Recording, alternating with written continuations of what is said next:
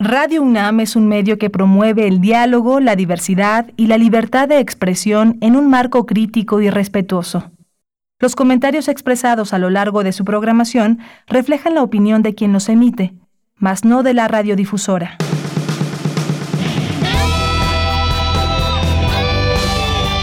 Prisma RU. Relatamos al mundo.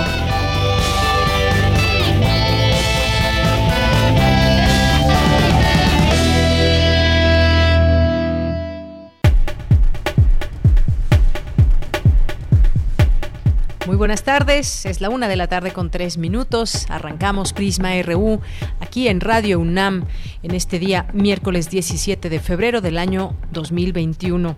Pues continuarán los apagones regulados durante 48 horas en 12 estados. Se da a conocer.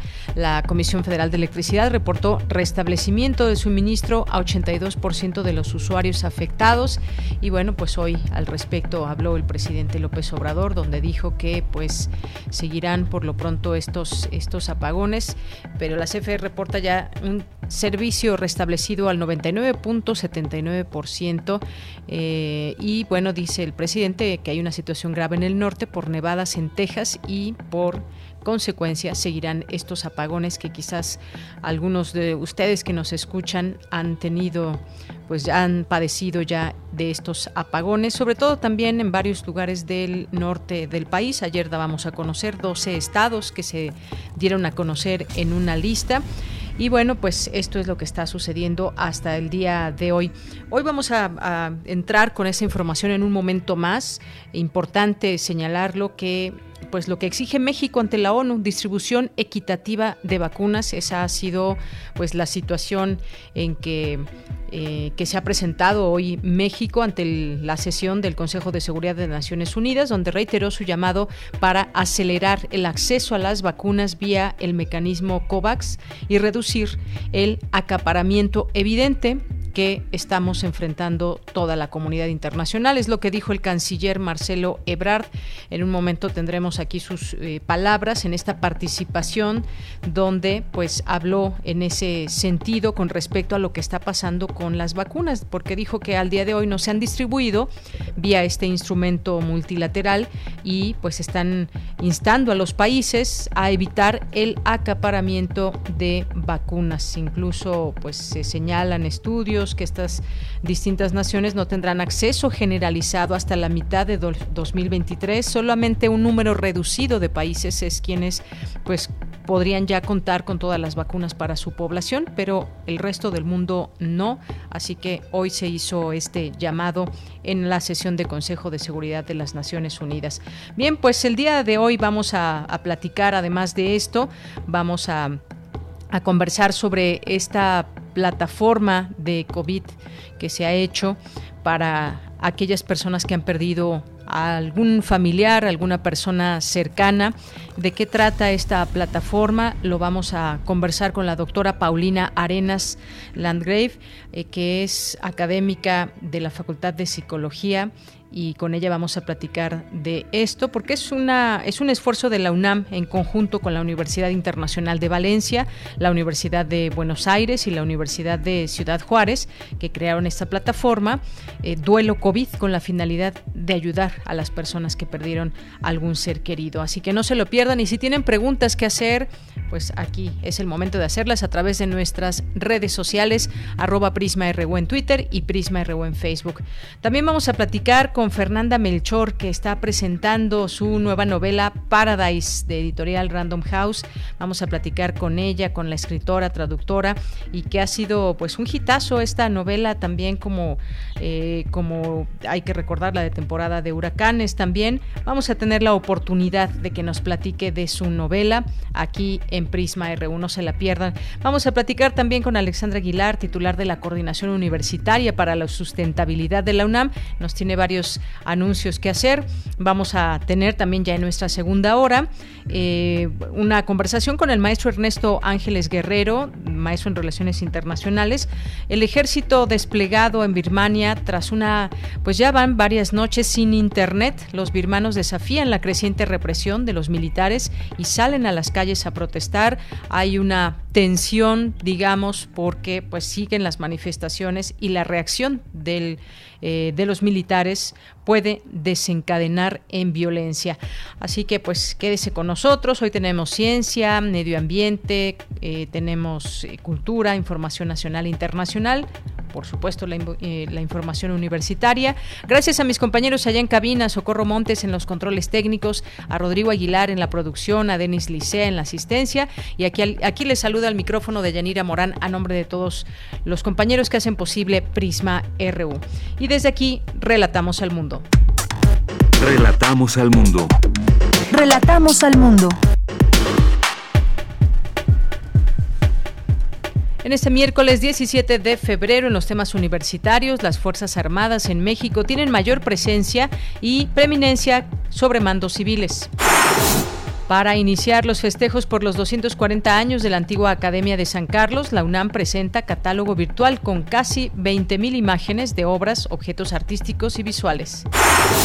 El Instituto Politécnico Nacional perdón, invita a la Expo Pro, eh, Profesiográfica de Nivel Superior 2021, que se realizará del 19 de febrero al 5 de marzo de manera virtual. En los temas nacionales, el presidente Andrés Manuel López Obrador dijo que para enfrentar los apagones en el país generados por la falta de gas natural proveniente de Estados Unidos, se pondrán en marcha plantas que usan carbón y combustóleo. En otro tema, el primer mandatario informó que su gobierno localizó plantíos de cocaína en Atoyac Guerrero y ya se está investigando. Citlali Hernández, secretaria general de Morena, aseguró que aun cuando no exista una sentencia condenatoria contra Félix Salgado Macedonio, acusado por dos mujeres de violación, Morena tendría que replantearse su candidatura al gobierno de Guerrero. La vacunación contra COVID-19 a domicilio comenzó este miércoles en la Ciudad de México en los asilos de adultos mayores. En materia internacional, la Organización Mundial de la Salud notificó este miércoles 220.000 nuevos casos globales de COVID-19 en las últimas 24 horas, la cifra más baja desde que el 1 de septiembre del año pasado se registrara un número similar de contagios diarios. La empresa alemana BioNTech y su socio estadounidense Pfizer acordaron con la Comisión Europea el suministro de 200 millones de dosis suplementarias de su vacuna contra COVID-19 a los Estados miembros de la Unión Europea. Casi 3 millones de usuarios en Texas continúan hoy sin energía eléctrica luego de que una inusual tormenta invernal aumentara la demanda de luz por parte de los consumidores mientras azotaba la red del Estado estadounidense. Prisma RU. Relatamos al mundo. Bien, es la una de la tarde con 11 minutos y bueno, pues Hoy para todas las personas católicas, pues hoy es miércoles de ceniza y bueno, pues como sabemos, no se puede acudir como cada año a la iglesia y bueno, pues hay información sobre esto, pues desde casa se insta desde la arquidiócesis este 17 de, febrero, pues eh, eh, comienza, se celebra el miércoles de ceniza conforme al calendario, al calendario litúrgico católico, miércoles de ceniza, que marca el inicio de la cuaresma y se caracteriza pues por la imposición de las cenizas que son un recuerdo de que la vida en la tierra es pasajera y que la vida definitiva se encuentra en el cielo, como señala uno de los portales en torno que habla sobre este tema y que tiene que ver con el miércoles de ceniza. Así que pues muchas muchas personas pues tendrán que pues pasar este día en casa, no se puede asistir a las iglesias a recibir ceniza. Bien, pues el día de hoy, hasta el día de hoy, las autoridades de salud dieron a conocer que México suma 175.986 muertos por coronavirus y 2 millones, eh, millones eh, 575 casos confirmados. Por su parte, Claudia Sheinbaum, jefa de gobierno de la Ciudad de México, aseguró que el segundo día de vacunación resultó mucho más ágil y solo tres centros de vacunación reportaron retrasos. Hasta el momento se han aplicado más de 80 mil vacunas en la capital del país Y este miércoles México, eh, como les decía hace un momento, propuso ante el Consejo de Seguridad de la Organización de las Naciones Unidas tomar medidas para que cese el acaparamiento de vacunas contra la COVID-19. El canciller Marcelo Ebrard dijo que esa injusticia es el principal riesgo a la paz y a la seguridad de la humanidad. Vamos a escucharlo. Los datos que ha dado a conocer el director ejecutivo de la Organización Mundial de la Salud son alarmantes. Tres cuartas partes de las primeras dosis de vacunas administradas en el mundo se concentran en apenas 10 países que representan el 60% del Producto Interno Bruto Global. Se estima conservadoramente que hay más de 100 países en los que no se ha aplicado ni siquiera una dosis o algunas solamente de carácter simbólico. Podríamos decir, nunca habíamos visto una división tan profunda que afectase a tantos en tan poco tiempo. Reitero en nombre de la comunidad de Estados latinoamericanos y caribeños este llamado para acelerar el acceso a vacunas a COVAX, vía COVAX, y reducir el acaparamiento evidente que estamos enfrentando toda la comunidad internacional. Me parece que las medidas que se deben proponer es reconocer en primer lugar que el Consejo de Seguridad puede y debe desempeñar un papel activo y decisivo para que este objetivo que acabo de describir se pueda alcanzar. Sin duda, este es el principal reto que enfrentamos y es también, de no resolverse, el principal riesgo para la seguridad de la humanidad y también, debo decirlo, para el prestigio de la acción multilateral en nuestro tiempo. Bien, pues ahí parte de lo que mencionó en esta sesión llama la atención ese número. Hay más de 100 países en los que no se ha aplicado ni siquiera una dosis o alguna solamente de carácter simbólico. Muchos países afectados por este proceso y sobre todo pues no llegan las vacunas conforme se había quedado en algunos países, entre ellos está México. Bien, pues vamos a continuar. Campus RU. Bien, en nuestro campus universitario de este día miércoles, la UNAM presenta catálogo de patrimonio artístico y visual. Cuéntanos, Vicky, muy buenas tardes, adelante. Hola, ¿qué tal, Deya? Muy buenas tardes a ti y al auditorio de Prisma RU. Así es, pues la Universidad Nacional Autónoma de México, a través de la Facultad de Artes y Diseños, la FAR, ha puesto a disposición virtual del público en general alrededor de 20.000 imágenes de obras, objetos artísticos y visuales, con lo que inician también las celebraciones por los 240 años de la antigua Academia de San Carlos.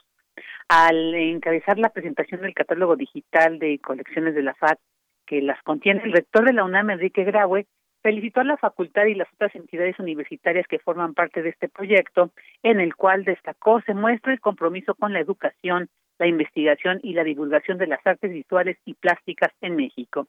Asimismo, señaló la importancia de la antigua Academia de San Carlos, próxima a cumplir dos siglos y medio, que desarrolló el catálogo bajo estándares internacionales con mira siempre a abrir puertas al conocimiento y a la cultura atravesando los tiempos. Escuchemos al rector. Son casi ya 250 años de historia de colecciones que han servido para formar a estudiantes y para cambiar el sentido estético a ver, también es este catálogo una muestra de lo que la universidad es. Es pasado, es presente y actualización del presente y es miras hacia el futuro. Así que de 2017 a 2020 la FAD trabajó con los institutos de investigaciones estéticas, bibliotecnológicas y filológicas de la UNAM para catalogar las obras que se pueden consultar por autor, tipo de objeto, colección o palabra clave. En ese sentido, el director de la Facultad de Artes y Diseño, Gerardo García Luna, dijo que dicha facultad, si bien se enfoca en la innovación de la imagen y los avances de la visualización, también se encarga de mantener la tradición de esos 240 años de la academia que incluyen técnicas y saberes artísticos que han acompañado a la humanidad a lo largo de su historia.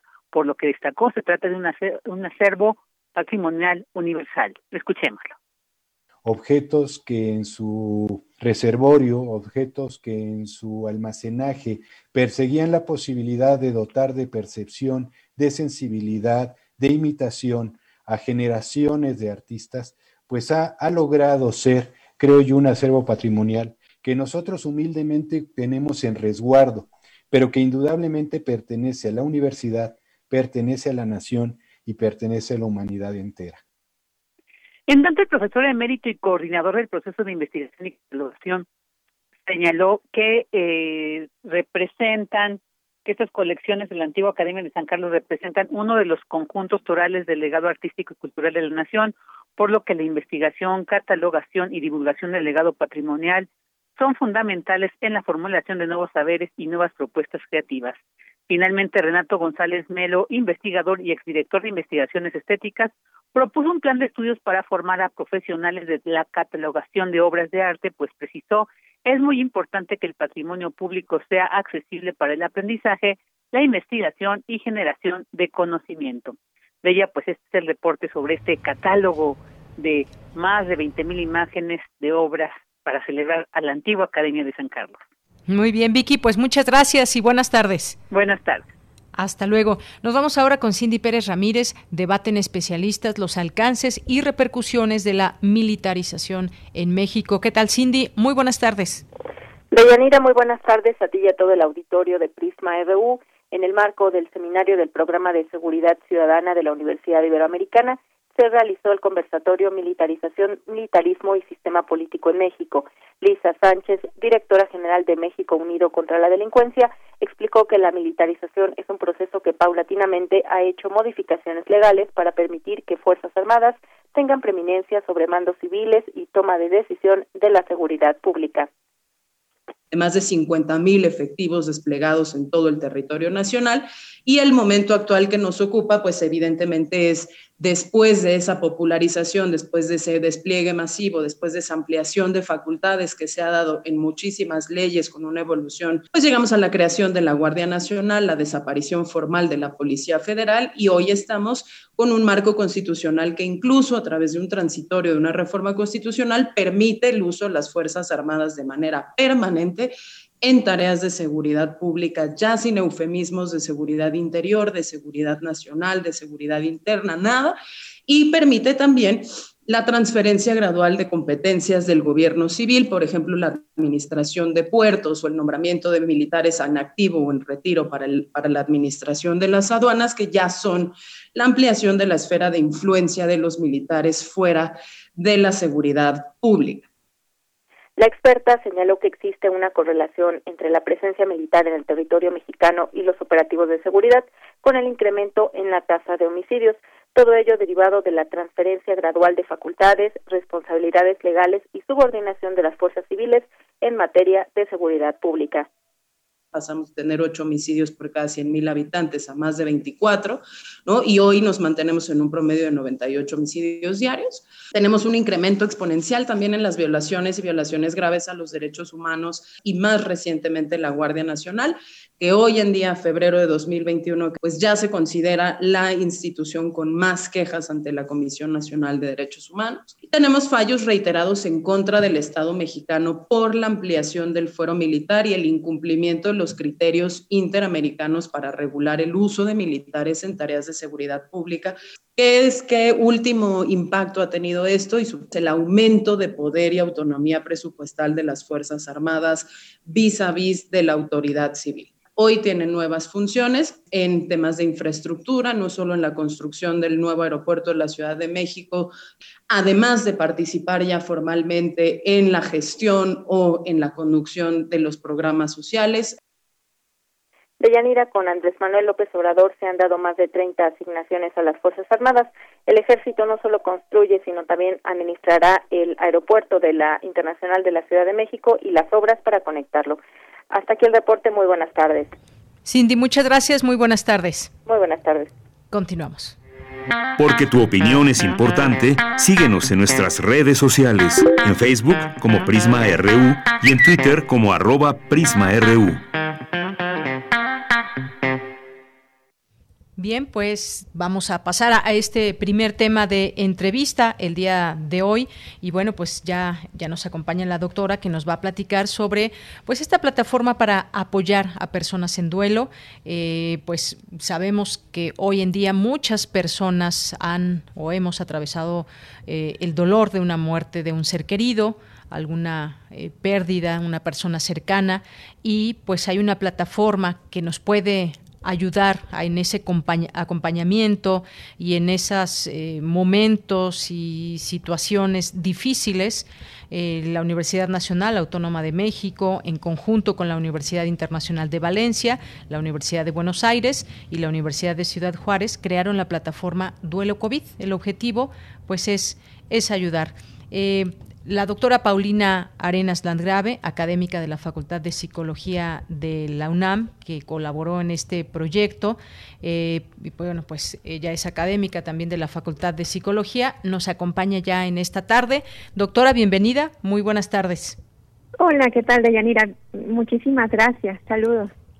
Gracias a usted, doctora. Pues qué bueno que la tenemos aquí porque pues hay mucha gente que nos ha, ha platicado acerca de pues lo mal que la están pasando y de pronto pues sentirse sin una posibilidad de acompañamiento dadas, las situaciones que seguimos enfrentando.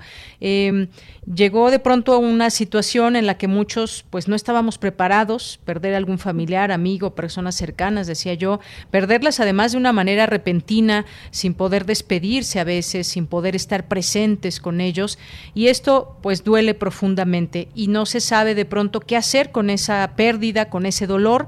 Hoy hay esta plataforma que nos puede ayudar. ¿Qué podemos encontrar en ella, doctora? Muchas gracias. Sí, pues lo principal es eh, herramientas a través de, son 12 sesiones de Yanira que se construyeron eh, junto, o sea, tienen contenido tanto eh, verbal, bueno, colocado ahí escrito, de manera escrita, pero también se hicieron videos de las diferentes sesiones eh, que pueden ir acompañando a las personas en los diferentes elementos que consideramos están relacionados con el duelo, especialmente un duelo por el fallecimiento de un ser querido, como tú bien señalas, ante esta situación de pandemia. ¿Por qué? Porque si nos está, o sea, perder a un ser querido en este momento conlleva una serie de retos, eh, de ajustes especiales que no habíamos vivido muchos de nosotros anteriormente porque pues no podemos a lo mejor despedirnos de la manera en la que solíamos hacerlo ni, tener este tipo de rituales que nos ayudaban también en este acompañamiento de despedida de nuestro ser querido y hoy ante esta situación pues obviamente se requieren implementar otro tipo de habilidades y estrategias para para poder pues tener una, una aproximación a esta pérdida eh, pues distinta, ¿no? Entonces, en lo que sí se puede encontrar en este en esta plataforma son 12 sesiones que van desde la explicación de qué es el duelo, cuáles son las emociones más eh, relacionadas con la expresión de este dolor interno, cuáles son las necesidades vinculadas a estas emociones y así va consecutivamente hasta por ejemplo, va atravesando por una serie de sesiones donde se trabaja más el autocuidado, eh, donde también se les ayuda mucho a las personas a identificar formas para ponerse o establecer redes de apoyo y de redes sociales que les sirvan para pues también hacerle frente a esta situación. Y pues también tiene un, un, un plan, una plan de prevención de recaídas donde pues algunos que ya están empezando a dejar de hacer sus actividades cotidianas, etcétera, puedan identificar maneras para poder continuar con su vida eh, reestructurándola no a partir de la pérdida. Bien, doctora, em, pues ¿cómo afecta la salud mental? Eh, ¿Cómo se afecta la salud mental ante un evento tan eh, fuerte, tan impactante en la vida de las personas? Porque hay quienes sufren más que otros o quienes sufren una serie de dificultades para incluso desempeñar sus actividades cotidianas. Se afecta la vida social a nivel emocional. ¿Cómo, ¿Qué, pasa eh, en las personas? ¿Cómo se ve afectada su salud mental? Eh, pues ante una pérdida en general, siempre se requiere de un proceso de ajuste o de adaptación mm, que es totalmente natural y normal, cualquier tipo de pérdida, ¿no?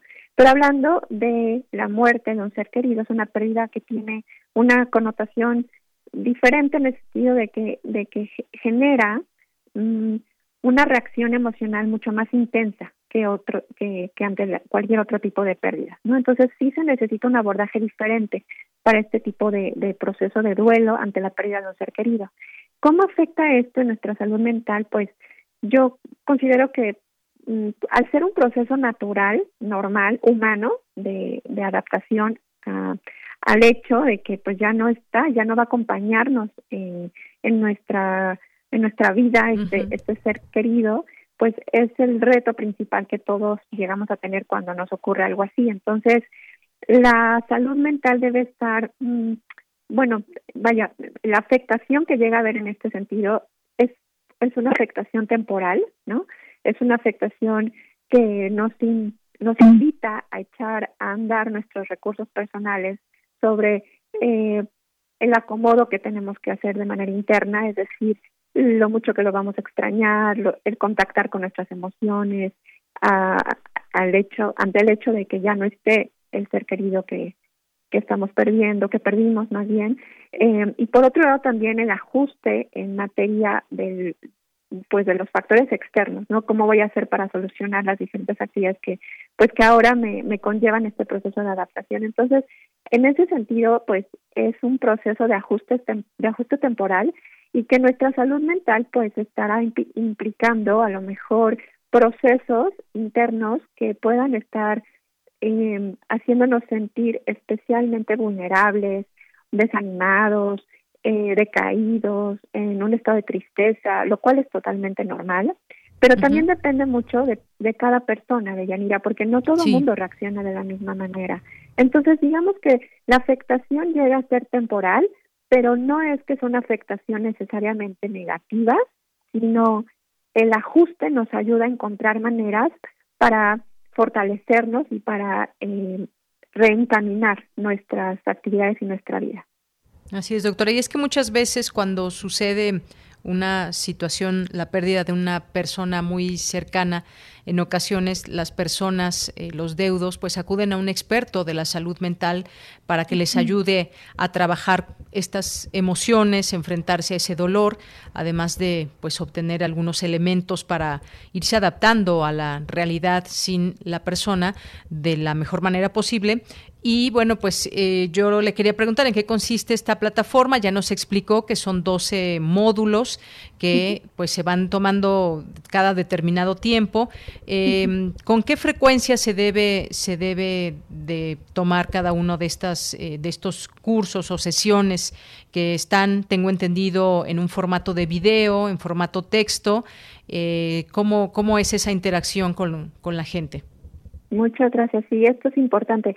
Pues lo establecemos a cada tres días, es decir, una, la primera sesión se toma, por ejemplo, el día de hoy, que es miércoles, y al tercer día se está sugiriendo eh, tomar la segunda. Esto está relacionado con el hecho de, de que, bueno, pues la información que se presenta eh, también necesita procesarse, ¿no? O sea, a veces vemos y leemos eh, diferentes elementos o vemos a través de los videos y vamos integrando mucho mejor esta información en este proceso de aprendizaje significativo.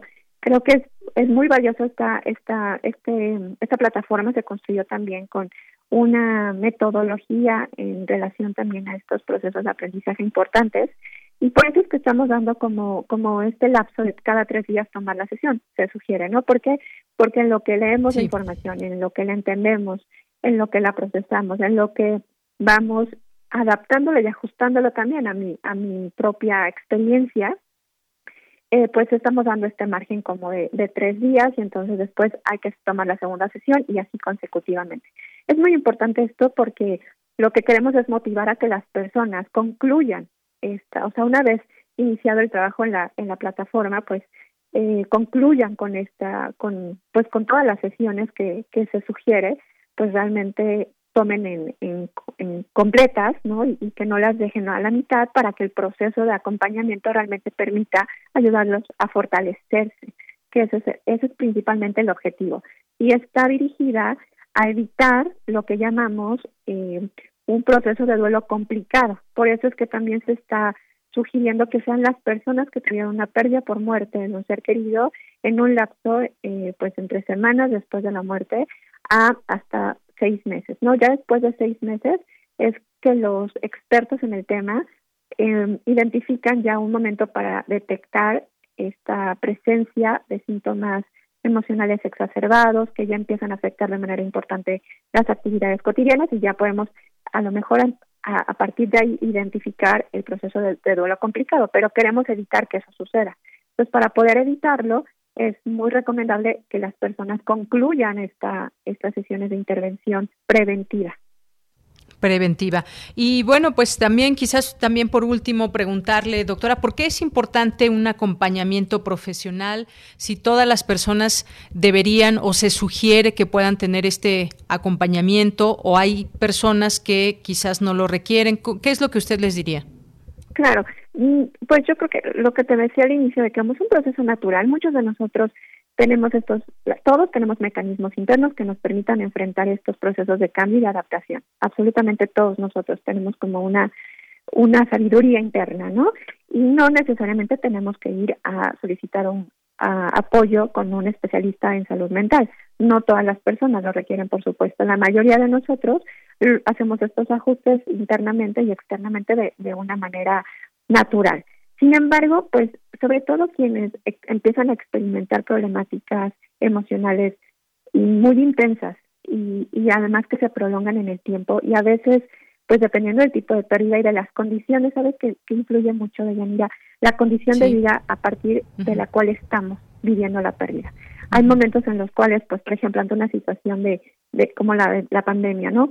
Podemos, hay personas que han perdido el trabajo, que han perdido a más de un familiar, y que además, por ejemplo, pierden a la pareja. Entonces, ya hay una condición de riesgo emocional importante para y puede ser para esa persona y puede ser que a lo mejor sus recursos naturales ya no le estén siendo del todo suficientes para poder enfrentar de la mejor manera esta situación. Entonces, es ahí cuando sí se sugiere que se tenga un acompañamiento específico. Sabemos que ahorita, pues, los psicólogos estamos más que rebasados por por la atención que se requiere para el momento de la pandemia. Por eso es que se generó este esta propuesta de plataforma para las personas que además no puedan además pagar un, servicio de atención psicológica, pero que pueden hacerlo de una manera autoaplicada y gratuita. Claro, doctora, pues muchas gracias por platicarnos de esta plataforma, porque además, pues todo lo que lo que quizás deja a su paso esa pérdida, esa persona tenía pues un rol en la familia, eh, que puede ser padre, madre, en fin, que se hacía cargo, tenía cargo, eh, a su cargo varias personas, por ejemplo, y qué pasa, cómo se van creando esas nuevas situaciones en cada familia, eh, se tienen que moldear, se tienen que ir adaptando. Y ahí pues cada caso, si nos ponemos a pensar, es único, es diferente y pues cada quien también siente el dolor de una manera. Bueno, pues todos los interesados eh, pueden acceder de forma gratuita eh, a esta plataforma. Son 12 módulos, como bien nos decía la, doctora, en donde se les brindará ayuda por medio de información eh, veraz, certera, por supuesto. Hay una colaboración de la que ya les decíamos al inicio. Lo único que necesitan es registrarse con un correo electrónico, dar su consentimiento para la información que puedan proporcionar, que en todo momento será cuidada. Y esta plataforma, recordarles, recordarles es duelo covid.com.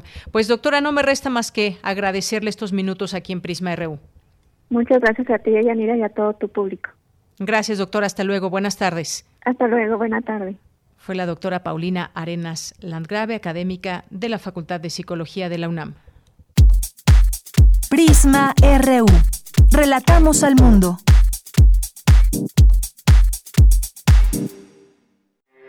Porque tu opinión es importante, síguenos en nuestras redes sociales, en Facebook como Prisma RU y en Twitter como arroba PrismaRU. Bien, es la una de la tarde con 36 minutos y ya está con nosotros vía telefónica Fernanda Melchor. Eh, la encuentran en Twitter como arroba falsa liebre. Ella es escritora, es traductora mexicana y pues hoy vamos a platicar con ella sobre su novela de Paradise. Hay que recordar también que con su novela de temporada de huracanes ha ganado varios premios y hoy está con nosotros aquí en Prisma RU de Radio UNAM. ¿Qué tal Fernanda Melchor? Bienvenida, muy buenas tardes. Hola Melina, muy buenas tardes. Estoy muy contenta de estar aquí, este, hablando con ustedes. Gracias, Fernanda. Muchas gracias. A nosotros también nos da mucho gusto tenerte aquí en este espacio. Eh, finalista del Premio Booker Internacional en 2020. Gracias por estar aquí, Fernanda. Pues hoy nos trae a platicar contigo en esta ocasión Paradise, un libro que a través de sus personajes nos lleva por distintos caminos, nos muestra esa realidad que hoy vemos, em, pues cada vez más que nunca, por ejemplo, esto que platicas de un fraccionamiento exclusivo donde se sitúa esta historia, que de pronto pues, son como fortalezas donde se cuida al que tiene posibilidad de vivir ahí. Y bueno, muestras la vida que puede llevar un inquilino, pero también por la otra muestras que en ese mismo fraccionamiento habitan personas que viven una realidad completamente distinta. ¿Qué es lo que nos quieres mostrar con este libro, Fernanda? Sí, muchas gracias. Bueno, eh, yo quería con este libro demostrar un poco como la facilidad eh, con la que el deseo se puede convertir en violencia, ¿no? Se puede convertir en, en obsesión. Y lo hago siguiendo la historia de dos adolescentes, dos muchachos bastante jóvenes, que como tú bien dices, eh, tienen relación con este fraccionamiento de lujo. Estas urbanizaciones que, pues yo creo que a lo largo de todo nuestro México hemos visto crecer ahora con, con, con gran velocidad, ¿no? Estas comunidades totalmente cerradas al exterior que en un afán de protegerse de la violencia que asola nuestro país, pues bueno, se van se van volviendo eh, cerradas, este, se van protegiendo hacia adentro. Y yo quería un poco hablar de cómo esta violencia que a menudo asociamos, eh, eh, digamos, a la pobreza o a la miseria, en realidad es, es más bien una condición humana que puede emerger en cualquier lugar, ¿no? Y, y en el caso de Paradise, de este fraccionamiento este, eh, con alberca, ¿no? Este, este, este sitio paradisiaco, como su mismo nombre. En el caso de Paradise, pues, pues lo vemos en torno a un personaje llamado Franco Andrade, ¿no? Que es un muchacho, pues privilegiado, ¿no? Un muchacho al que nunca le ha hecho falta nada, eh, digamos, en un país clasista y racista como el nuestro, es un muchacho rubio de hojas azules, es decir, eh, que parece tenerlo todo y que sin embargo en su corazón va albergando una, una obsesión por su vecina.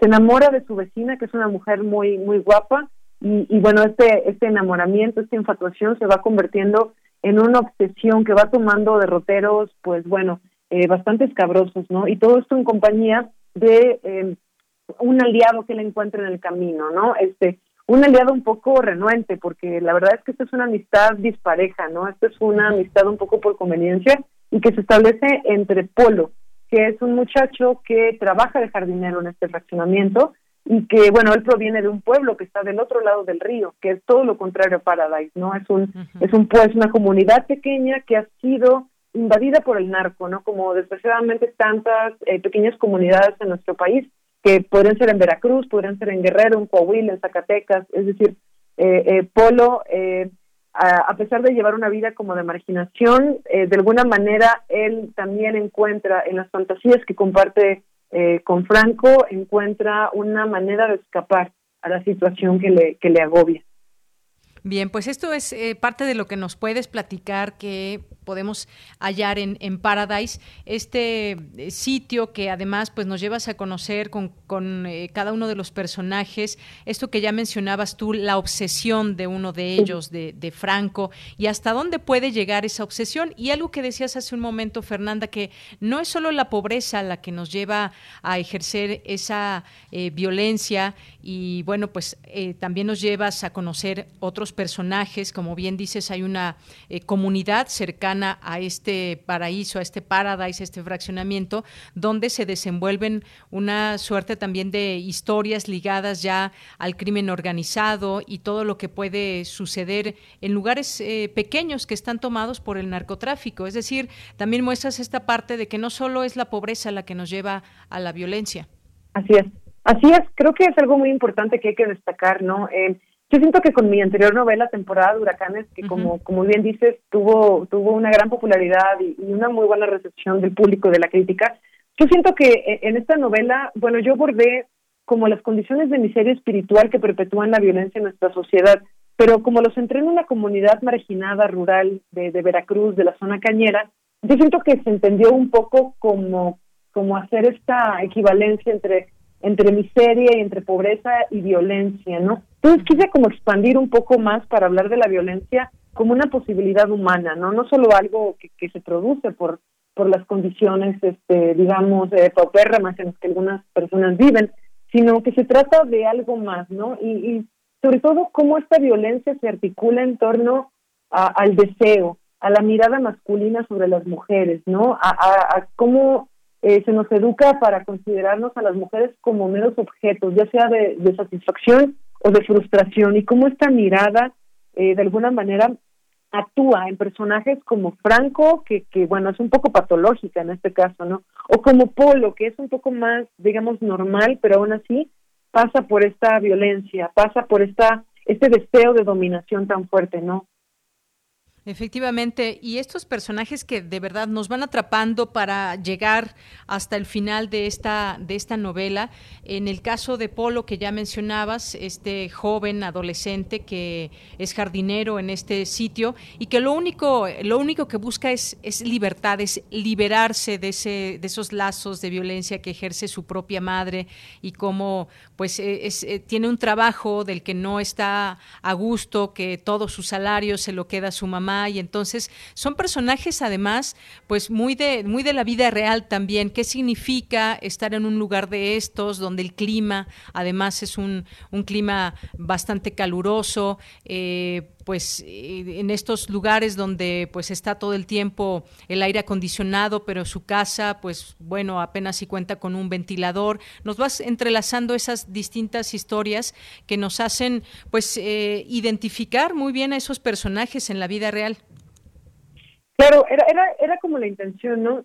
creo que siempre he sido una escritora que, a, quien le, le importa eh, escribir desde el presente, ¿no? Eh, e-, es cierto que mm, la literatura no necesariamente tiene que ser el espejo de la realidad, pero yo en mi quehacer, eh, tal vez es mi formación periodística, tal vez es eh, mi preocupación por estos temas que me afectan como ciudadana, por supuesto, ¿no? Y, y, y hay una, hay una, hay eh, una constante interrogación de mi parte acerca de cuáles son los mecanismos que nos hacen actuar como actuamos, ¿no? Creo que todo escritor en el fondo eh, nos constantemente estamos interrogándonos acerca de por qué pasan las cosas que pasan, ¿no? Y en el caso de un hecho violento, ¿dónde está la línea que cruzamos, ¿no? ¿Cómo, cómo se van dando estos eh, hechos? ¿Cómo, ¿Cómo tomamos las decisiones en el día a día que nos conducen a tomar una decisión terrible que va a afectar a otras familias, ¿no? ¿Cuál es el punto en el que deshumanizamos al, al prójimo, al otro, al, a nuestro vecino, a nuestro a nuestro congénere? ¿Cómo lo deshumanizamos para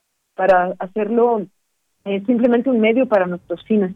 Creo que todas estas preguntas, eh, hay muchos escritores también mexicanos que se las están haciendo, ¿no? Antonio Ortuño se las hace, Emiliano Monge se las hace, y, y, pues bueno, pasa por una preocupación estética, pero por supuesto también una preocupación que está anclada en el, en el mundo real.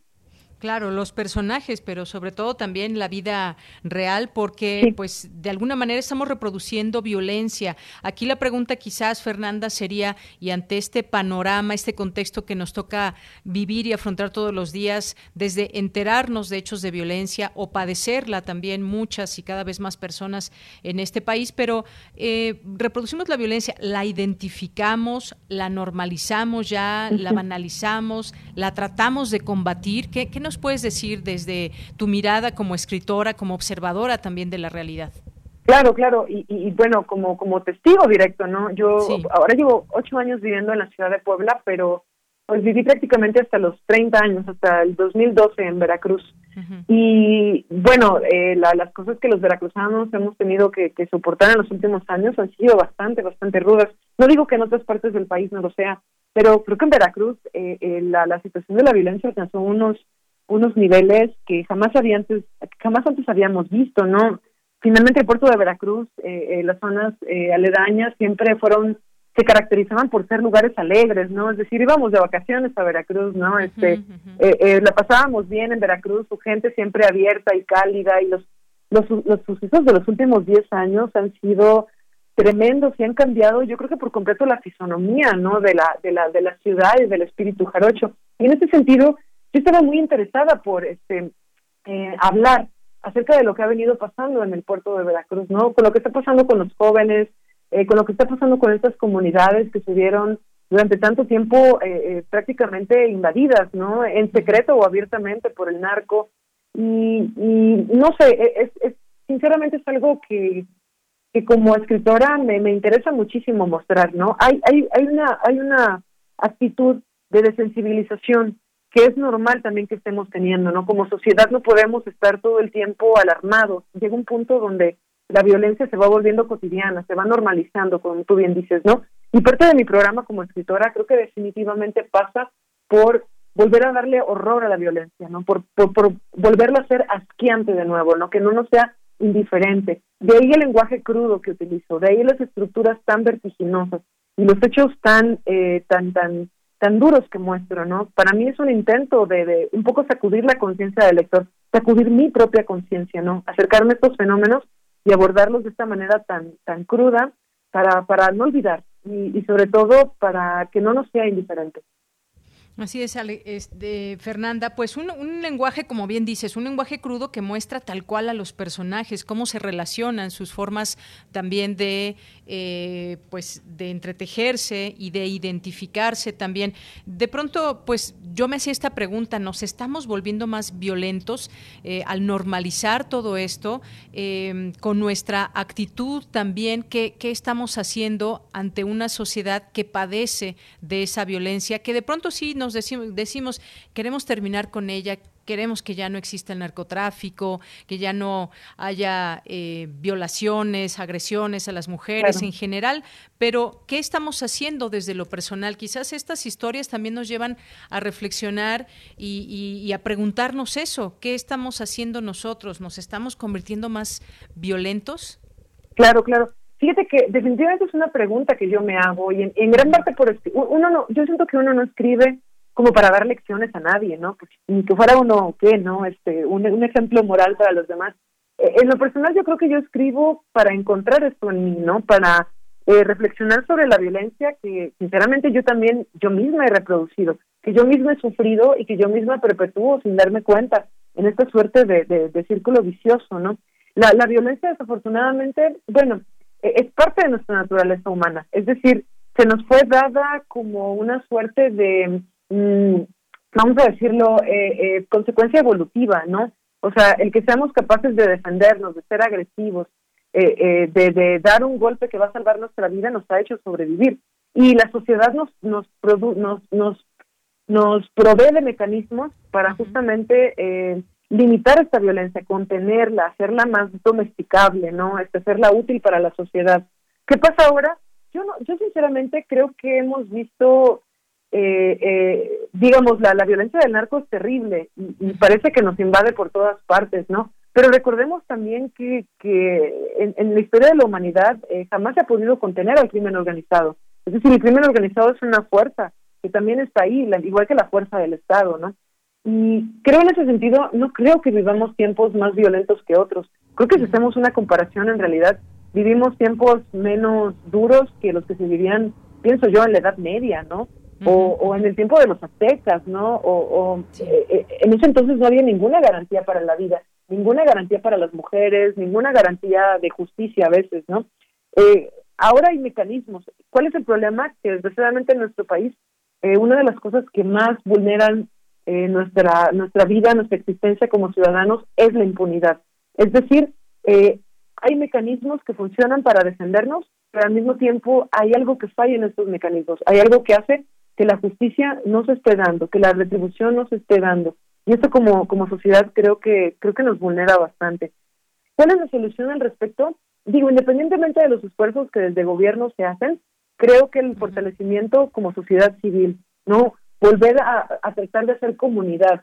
¿Cómo? No sabría decirte cómo, ¿no? Creo que esa es una, esa es una, esa es una tarea importante que todos tenemos que pensar, ¿no? Pero, pero volver a apoyarnos unos en otros, ¿no? Volver a, a a cobrar conciencia de estos aspectos y sobre todo eh, tratar un poco de salir de esta uh, individualidad excesiva a la que la modernidad nos ha empujado, ¿no? A, al todo yo, al, al este este eh, narcisismo de las redes sociales, donde solo la imagen es importante y, y no la esencia, ¿no?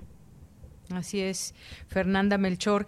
Oye, pues mira, se nos acaba el tiempo. Ha sido, ha sido un placer platicar contigo. Me dejas con varias reflexiones porque esto último que dices, sobre todo de cómo hacer esa comunidad o cómo nos comportamos como sociedad, y a veces no, nos tenemos que referir a la violencia solamente con eh, matar al otro o llevar a cabo un asesinato, sino que puede ser desde pues los espacios en donde nos movemos, cómo ejercemos esa, esa violencia, esa agresión al otro, se nos está quitando lo pacífico, ¿qué pasa? Y es una reflexión a nivel social, pero también a nivel personal, me parece, Fernanda.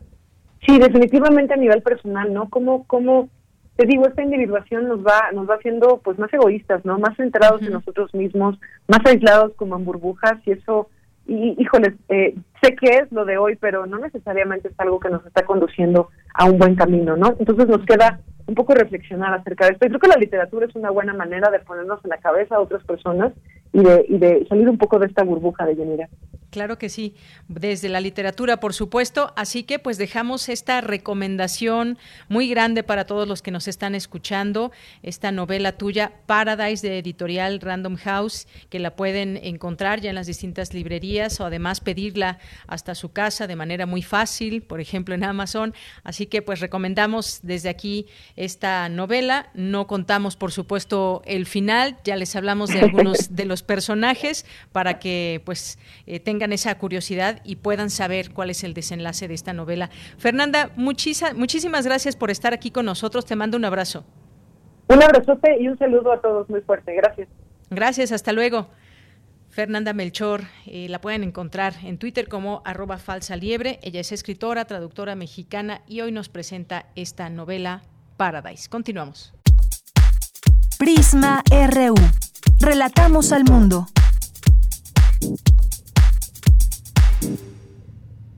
Bien, es la una con 54 minutos y yo le doy la bienvenida con mucho gusto a Alexandra Aguilar, titular de la Coordinación Universitaria para la Sustentabilidad de la UNAM.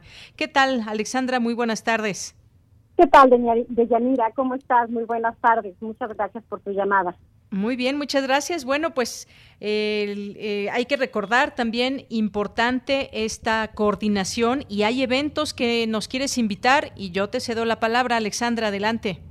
Muchísimas gracias, Deyanira. Pues sí, la Coordinación Universitaria para la Sustentabilidad empieza el año con eh, una serie de eventos académicos y de difusión este, de diferentes temáticas de relevancia internacional y nacional en materia de sustentabilidad y pues bueno, queremos invitar a tu público este, a que efectivamente puedan seguir algunos de estos eventos. Te cuento el primero que tenemos el día de mañana. Este, vamos a inaugurar una serie de conferencias magistrales que hemos titulado Después del 2030, Mujeres Líderes por un Futuro Sustentable. Este programa es un programa de conferencias magistrales con mujeres líderes en diferentes ámbitos este, de la política, de los organismos internacionales, de la academia, la investigación, el activismo y también el desarrollo comunitario. Y lo que queremos hacer con este, con esta serie de conferencias, pues bueno, es visibilizar y amplificar no nada más el liderazgo, sino también las visiones desde las mujeres, ¿no? En torno a problemas asociados con la sustentabilidad y el cumplimiento de los objetivos de desarrollo sostenible. Entonces, este, tenemos un programa muy rico a lo largo del año. Vamos a tener una conferencia magistral una vez por mes. Y pues bueno, mañana tenemos la maravillosa inauguración eh, del marco del Día Mundial de la Justicia Social con una invitada extraordinaria que es la embajadora María Fernández Espinosa, expresidenta de la Asamblea General de las Naciones Unidas. Eh, ella va a estar eh, hablándonos sobre algunos de los retos que tiene el multilateralismo para abordar muchas de las crisis y las problemáticas globales que tenemos actualmente en el mundo. Así que creo que va a ser este un tema muy interesante y no queríamos dejar pasar la invitación para tu auditorio. Claro que sí, Alexandra. Yo quisiera pues nada más dar un dato que me parece importante. Desde 2015, la Universidad Nacional Autónoma de México, nuestra UNAM, incorporó en su plan de estudios, eh, en su plan, perdón, de desarrollo institucional, el objetivo de que esta casa de estudios logre consolidarse como una universidad sustentable. Y para ello, en 2018 creó la Coordinación Universitaria para la Sustentabilidad con la función de hacer sustentable el funcionamiento de, de todos los campi universitarios. Esto es muy importante y creo que se está cumpliendo a cabalidad. Ya nos, eh, nos das a conocer estos eventos de los que pueden formar parte la comunidad y el público en general. ¿Cómo nos podemos conectar con, con ustedes? Mira, el día de mañana este evento será a las 12 horas y se va a transmitir por el canal de YouTube de la Coordinación Universitaria para la Sustentabilidad. Nos pueden buscar en CUS UNAM. Y también aprovecho para comentarte que la próxima semana tenemos un par de seminarios más que también son de trascendencia, este, no nada más por la temática, sino también por los ponentes que vamos a tener. El primero lo vamos a tener el día martes 23 eh, de febrero es en, el marco de nuestro seminario internacional Tópicos de Frontera en la Sustentabilidad 2021 y vamos a tratar el tema de género y gobernanza ambiental. Tenemos tres expositoras extraordinarias, eh, la maestra Latisa Tomasic, que viene de la Universidad de Harvard, hablar sobre los, el liderazgo para poder incluir la igualdad de género en la Agenda 2030.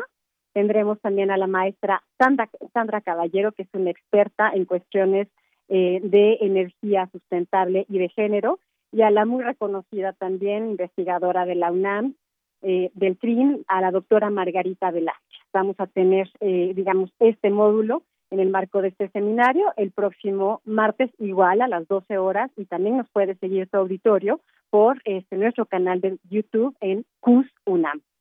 Y finalmente, rápidamente te cuento que también tenemos otro seminario este, que es específicamente en torno a un proyecto que está recibiendo financiamiento por el programa de Fordesit con ACID y que tiene como objetivo identificar y priorizar áreas estratégicas que ayuden a incrementar la conectividad ecológica y social y que detonen la sustentabilidad urbana en el sur de la Ciudad de México.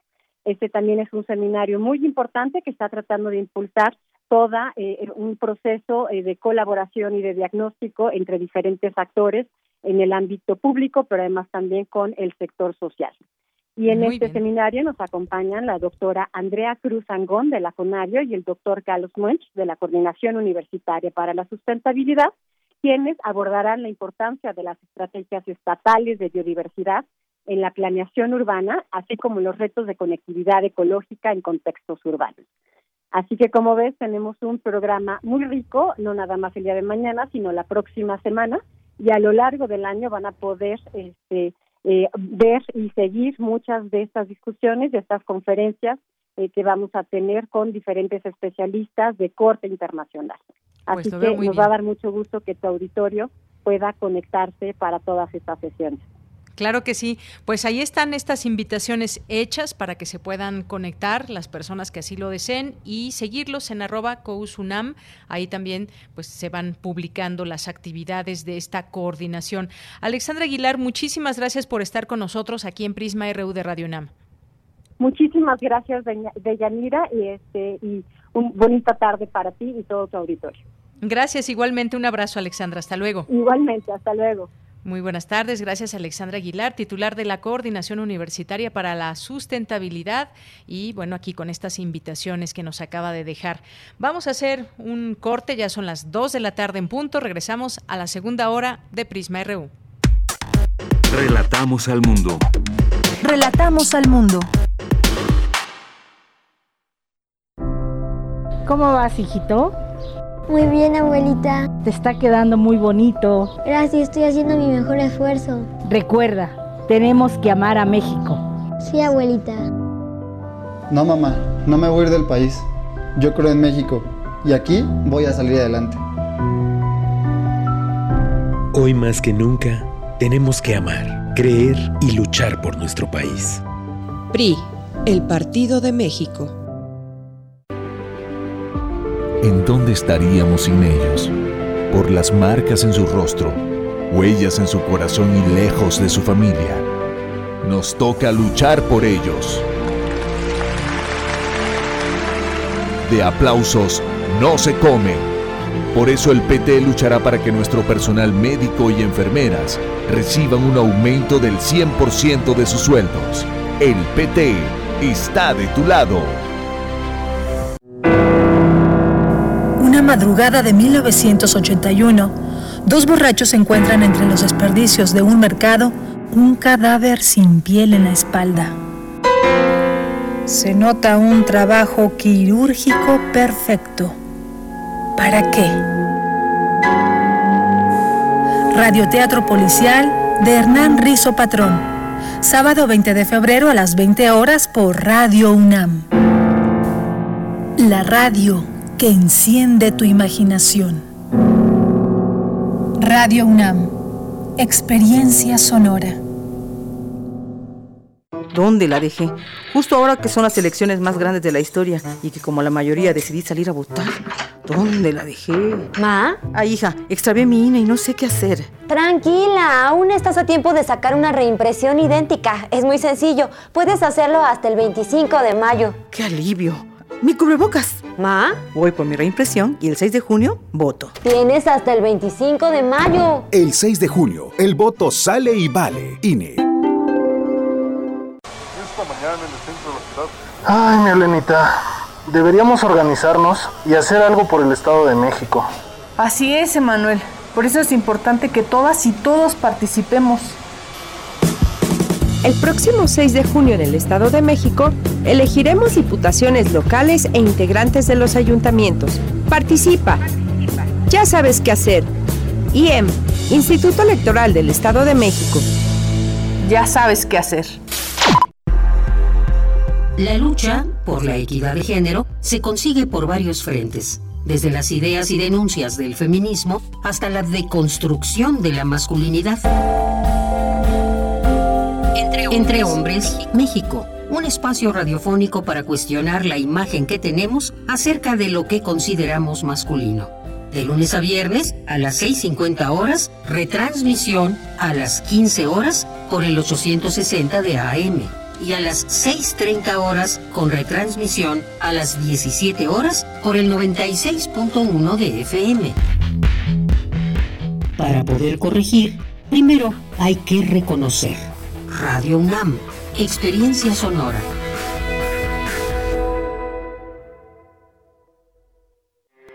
Porque tu opinión es importante, síguenos en nuestras redes sociales, en Facebook como Prisma RU y en Twitter como arroba PrismaRU.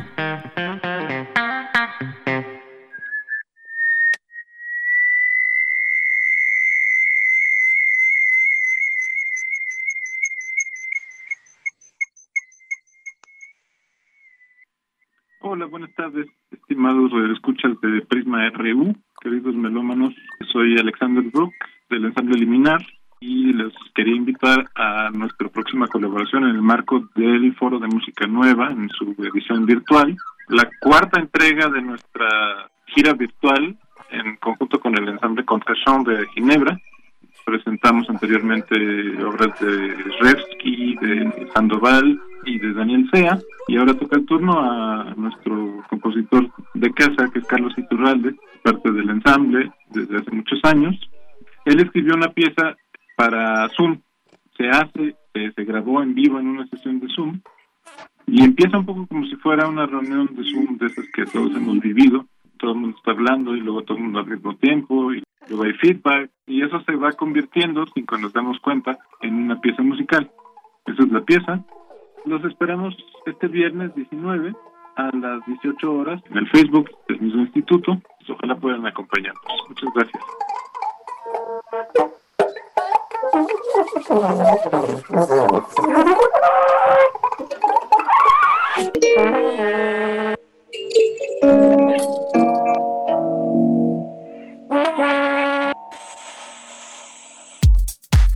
Prisma RU. Relatamos al mundo.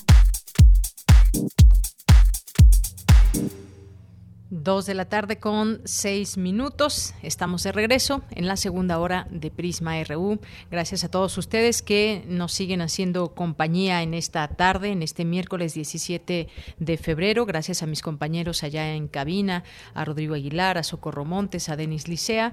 Soy de Yanira Morán y continuamos con ustedes. Gracias por los mensajes que estamos recibiendo a través de las redes sociales en Prisma RU en Facebook y arroba Prisma RU en Twitter. Que por cierto, hablando de Twitter, el eh, secretario Luis Crescencio Sandoval González hace unos momentos, hace unos minutos, informa que el día de hoy dio positivo a la prueba de COVID-19, continuará con sus funciones aislado desde casa, bajo tratamiento médico y apoyándose en los funcionarios de la Sedena de conformidad a la cadena de mando para seguir trabajando por el pueblo de México, es lo que acaba de tuitear el secretario de la Defensa Nacional. Dio positivo a COVID-19. Y pues como les decía, muchas gracias como todos los días a ustedes que están atentos y presentes en esta, en esta tarde. Y muchas gracias a Juan GB, muchas gracias a Kiki Angelares, a Jorge Fra, eh, muchas gracias también a Carlos Hernández Zarza. Gracias también aquí a nuestros amigos del CISAN UNAM. Eh, también Andrea Smar, como siempre, como todos los días aquí presente, Alejandro Toledo también, muchas gracias, eh, Odón de Buen, Carlos Ríos, Esteban, eh, Esteban Rodríguez, muchas gracias, gracias a mm, nuestros amigos de la Coordinación Universitaria para la sustentabilidad, que acabamos de hacerles algunas invitaciones a través de su titular. También muchas gracias aquí a Mario Navarrete Real, también siempre presente, a Flechador del Sol, a Josefina Mondragón que nos dice importante el tema del duelo, pues este dolor que vivimos, las personas que perdimos familiares durante esta pandemia, podría convertirse en un problema si no tenemos los conductos adecuados para sanar la pérdida, aunque creo no debe ser una receta. Gracias, Josefina Mondragón. Eh, Mario Aguilar, que no Mario Aguilar, no, Mario Navarrete, que aquí ya nos hace llegar su, eh, su labor culinaria de todos los días y bueno, pues ahora también acompañándose de Prisma RU, me parece que va a ser unas ricas lentejas, eso me parece. Gracias a César Soto, a Mari Carmen Ambrisa, Eduardo Mendoza también, muchas gracias, a Rebeca Vega, a Rosario Durán Martínez, muchas gracias, gracias a Henry Paredes, gracias también aquí a Misael Neotécnico también y eh, gracias también a, Felipe. Media semana, media semana con muy buena información. Esteban Rodríguez Guerrero, David Castillo, muchas gracias también. A Raúl Roberto Reyes, a Kirsia, a Ionatan, Ionatan José Ramón Ramírez, muchas gracias. Jean-François Huehuetlet Catl, Muchas gracias. Refrancito también, por aquí también muchos saludos a Anel Pérez, un saludo a Anel, eh, Jorge MXCD, David Fuenquinos eh, y Carmen, José Luis, José Luis León. Eh, también muchas gracias y saludos. Marcela E. Ramírez, David Castillo, eh, gracias a todos ustedes que están aquí presentes. Mayra Williams, Alfonso de Alba Arcos, muchas gracias. A Ángel Cruz también, a Emilio Cantún, a Barra 143, Carls, Isha, Ishka Cienfuegos también, muchas gracias. Dice, ese libro, ese libro es un torbellino. Si fuera música sería punk, refiriéndose al libro de eh, Fernanda Melchor. Muchas gracias. Samir Corso H, también muchas gracias. Y a todos ustedes que siguen aquí escuchándonos y escribiendo, a los que nos escuchan desde casa, que no nos pueden enviar mensajes, sabemos que están ahí presentes y nos da muchísimo gusto. A Flor de Che Sandoval, Santiago Luis Enrique Castillo, Juan GB y a todos ustedes que están aquí presentes. Muchos saludos. Vámonos con la información. Cristina Godínez nos informa sobre la UNAM presenta catálogo, de patrimonio artístico y visual. Adelante, Cristina. Buenas tardes, Deyanira. Un saludo para ti y para el auditorio de Prisma RU. El Politécnico es una institución reconocida por su excelencia académica. El 80% de sus programas de nivel superior cuentan con un reconocimiento otorgado por organismos externos. Y para que las personas conozcan su oferta educativa de nivel superior, el IPN presenta la Expo Profesiográfica 2021, que, debido a la pandemia, en esta ocasión será de manera virtual. Los aspirantes, padres de familia, educadores, orientadores y público en general podrán echar un vistazo a las distintas carreras de las áreas de ingeniería y ciencias físico-matemáticas, ciencias médico-biológicas y ciencias sociales y administrativas, así como de los 77 programas académicos de nivel superior con que cuenta la institución, las escuelas, sus instalaciones, la oferta cultural y las actividades deportivas a las que tienen derecho los politécnicos. En la Expo Profesiográfica habrá conferencias vía Zoom, transmisiones en vivo en plataformas digitales y redes sociales, simulador de examen de ingreso a nivel superior que permite a los aspirantes conocer su nivel académico y familiarizarse con el tipo de preguntas del examen de ingreso real.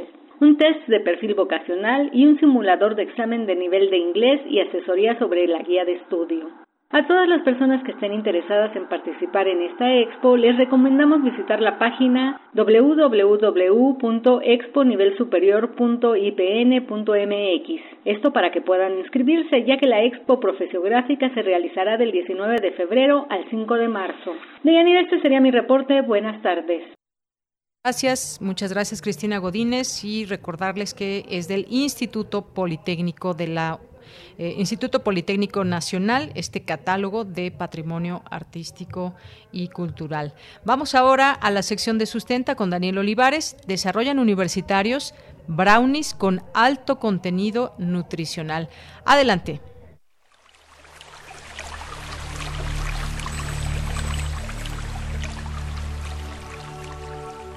Sustenta. Sustenta. Innovación universitaria en pro del medio ambiente.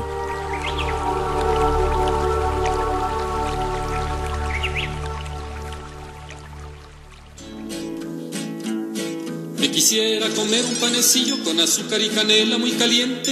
Me quisiera comer un panecillo con azúcar y canela. Bienvenidos a una entrega más de Sustenta. Les saluda con el gusto de siempre Daniel Olivares Aranda.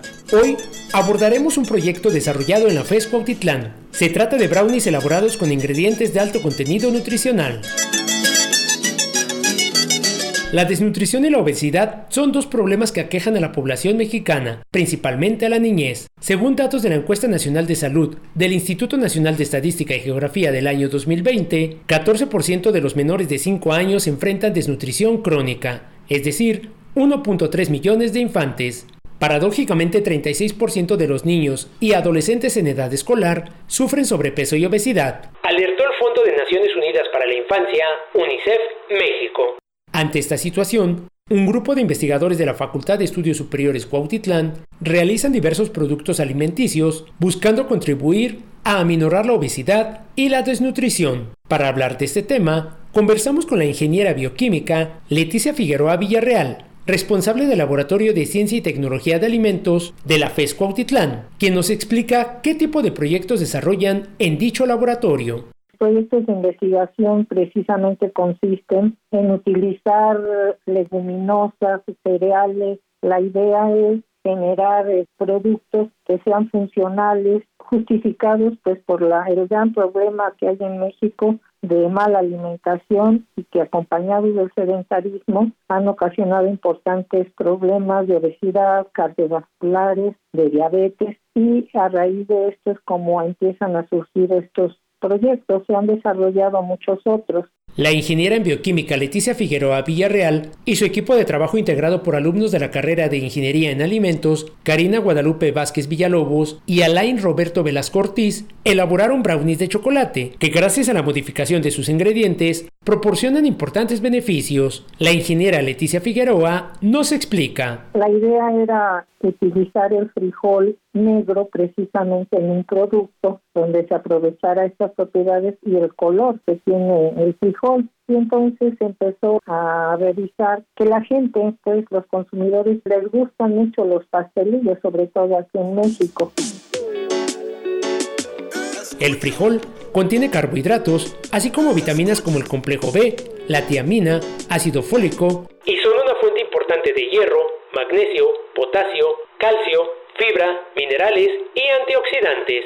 Y como diversas leguminosas, el frijol es un alimento con alto contenido de proteína. Escuchemos a la ingeniera Figueroa Villarreal quien nos explica cómo decidieron utilizar este alimento mexicano de gran aporte nutricional. He trabajado tanto frijol negro como frijol valle. En general las leguminosas tienen gran cantidad de, de proteínas y que en mezcla con los cereales pues se puede aprovechar perfectamente para desarrollar un producto funcional y un producto que tenga características sensoriales y que, que impacten de forma positiva en la salud de los consumidores. ¿Cómo surgió la idea de crear brownies o panecillos de frijol? Antes de iniciar este desarrollo, los universitarios realizaron un estudio de mercado a 50 personas con hábitos alimenticios saludables para establecer la viabilidad del desarrollo de este producto y un mercado meta. Y así se elaboraron diferentes prototipos de brownie y a través de una evaluación sensorial se seleccionó aquel que tuviera mejores características o mayor aceptación sensorial. Se decidió replantear la formulación de los brownies originales y se obtuvo un brownie que tenía mucha mayor cantidad de proteínas, de fibra y menor cantidad de lípidos y carbohidratos que uno comercial. Para la realización de los panecillos se sustituyó la masa de harina de trigo por una de frijol y avena, adicionada con miel de agave, obteniendo en cada panecillo 20% de proteína y 15% de fibra, características muy superiores en comparación con los productos comerciales. Además, los estudiantes lograron reducir el 50% de azúcar, lo que lo convierte en un alimento de calidad, competente, funcional y nutritivo. El objetivo principal fue crear un alimento utilizando leguminosas y cereales, dando paso a un alimento funcional. Este concepto surgió durante la segunda mitad del siglo XX en el Centro de Información Internacional de Alimentos de la Unión Europea. Se trata de productos a los que intencionalmente y de forma controlada se les añade un compuesto específico para incrementar sus propiedades saludables y proporcionar beneficios a la salud. El Laboratorio de Ciencias y Tecnología de la FES Cuautitlán ha desarrollado diversos productos funcionales como tartaletas elaboradas con una mezcla de harina de Jamaica y avena, polvorones con cáscara de naranja, pasta de frijol bayo y harina de yuca, así como galletas con cáscara de tuna adicionadas con café, entre otros. Estos productos aún no se encuentran a la venta. Sin embargo, se tiene la intención de ponerlos al alcance del público en general en un futuro cercano. Sin lugar a dudas, esta es una excelente innovación universitaria. El panadero con el pan, el panadero con el pan. Si tienes alguna duda o comentario, puedes enviarlo a las redes sociales de Prisma RU o directamente en mi Twitter personal. Me encuentras como arroba Daniel Medios TV. Después a los portales y el que no sale se queda sin el pan para comer. Para Radio UNAM, Daniel Olivares Aranda. Con el pan, el panadero con el pan, el panadero con el pan, el panadero con el pan. Bien, pues cuando ya salgan a la venta estos productos, ojalá que tengamos oportunidad de probarlos. ¿Se imaginan un brownie de frijol? Eh, cómo sabrá, ya me da mucha curiosidad, pero sobre todo que pues son alimentos que pues tendrían una riqueza nutricional. Bien, pues nos, nos vamos ahora a la información internacional a través de Euronews. México alza la voz en nombre de América Latina contra la desigualdad en el acceso a las vacunas y acusa a Estados Unidos de acaparamiento. Graves disturbios en Cataluña tras la detención del rapero Pablo Hasél. Los más graves ocurrieron en Vic, donde fue atacada una comisaría. La embarcación de rescate de la ONG española Open Arms llega a Sicilia. Los 146 migrantes rescatados pisan tierra luego de pasar la prueba COVID. La vieja peseta renace en Madrid antes de morir definitivamente gracias a iniciativas solidarias y culturales que permiten pagar por su equivalente en euros. El gélido temporal en Estados Unidos deja más de 20 muertos y corta la electricidad de millones de hogares. Desde el inicio de la pandemia para Rusia y China, la vacunación se ha convertido en un instrumento político. Producir dosis para todos es casi una nueva búsqueda del oro, por lo que ambos países intentan utilizar sus vacunas como herramientas diplomáticas. Pekín ha firmado contratos de suministros de vacunas con docenas de países, entre ellos Turquía y Brasil. Los expertos se preguntan cuáles son sus intereses. En primer lugar, quieren mejorar la imagen que se vio empañada durante la pandemia. Y en segundo lugar, quieren consolidar los lazos con países estratégicamente importantes y también con aquellos incluidos en la iniciativa china de la Franja y la Ruta para unir Asia con Europa. En tercer lugar, quieren ampliar la cuota de mercado de sus productos de vacunación y, con suerte, también utilizar esa diplomacia de las vacunas para ayudar a conseguir otros objetivos económicos. objectives. Países como la India o Argentina ya han encargado millones de dosis de la vacuna rusa Sputnik V, por lo que para el think tank estadounidense German Marshall Fund, Moscú trabaja en su autopromoción. Básicamente quieren promover la ciencia rusa y al país como una fábrica tecnológica alternativa. Normalmente al pensar en Rusia lo relacionamos con el petróleo, pero obviamente tiene muy buenos científicos. Sin embargo, también diré que creo que es erróneo pensar que Rusia puede suministrar grandes cantidades de la vacuna Sputnik V. Yo lo cuestionaría, sobre todo si se tienen en cuenta las limitaciones que está teniendo esta vacuna a nivel nacional. Para algunos eurodiputados, Bruselas debería esforzarse más para contrarrestar la diplomacia de las vacunas de rusos y chinos. Consideran que debe también ayudar a países como Ucrania, que no acepta vacunas rusas pero tampoco le llegan las europeas.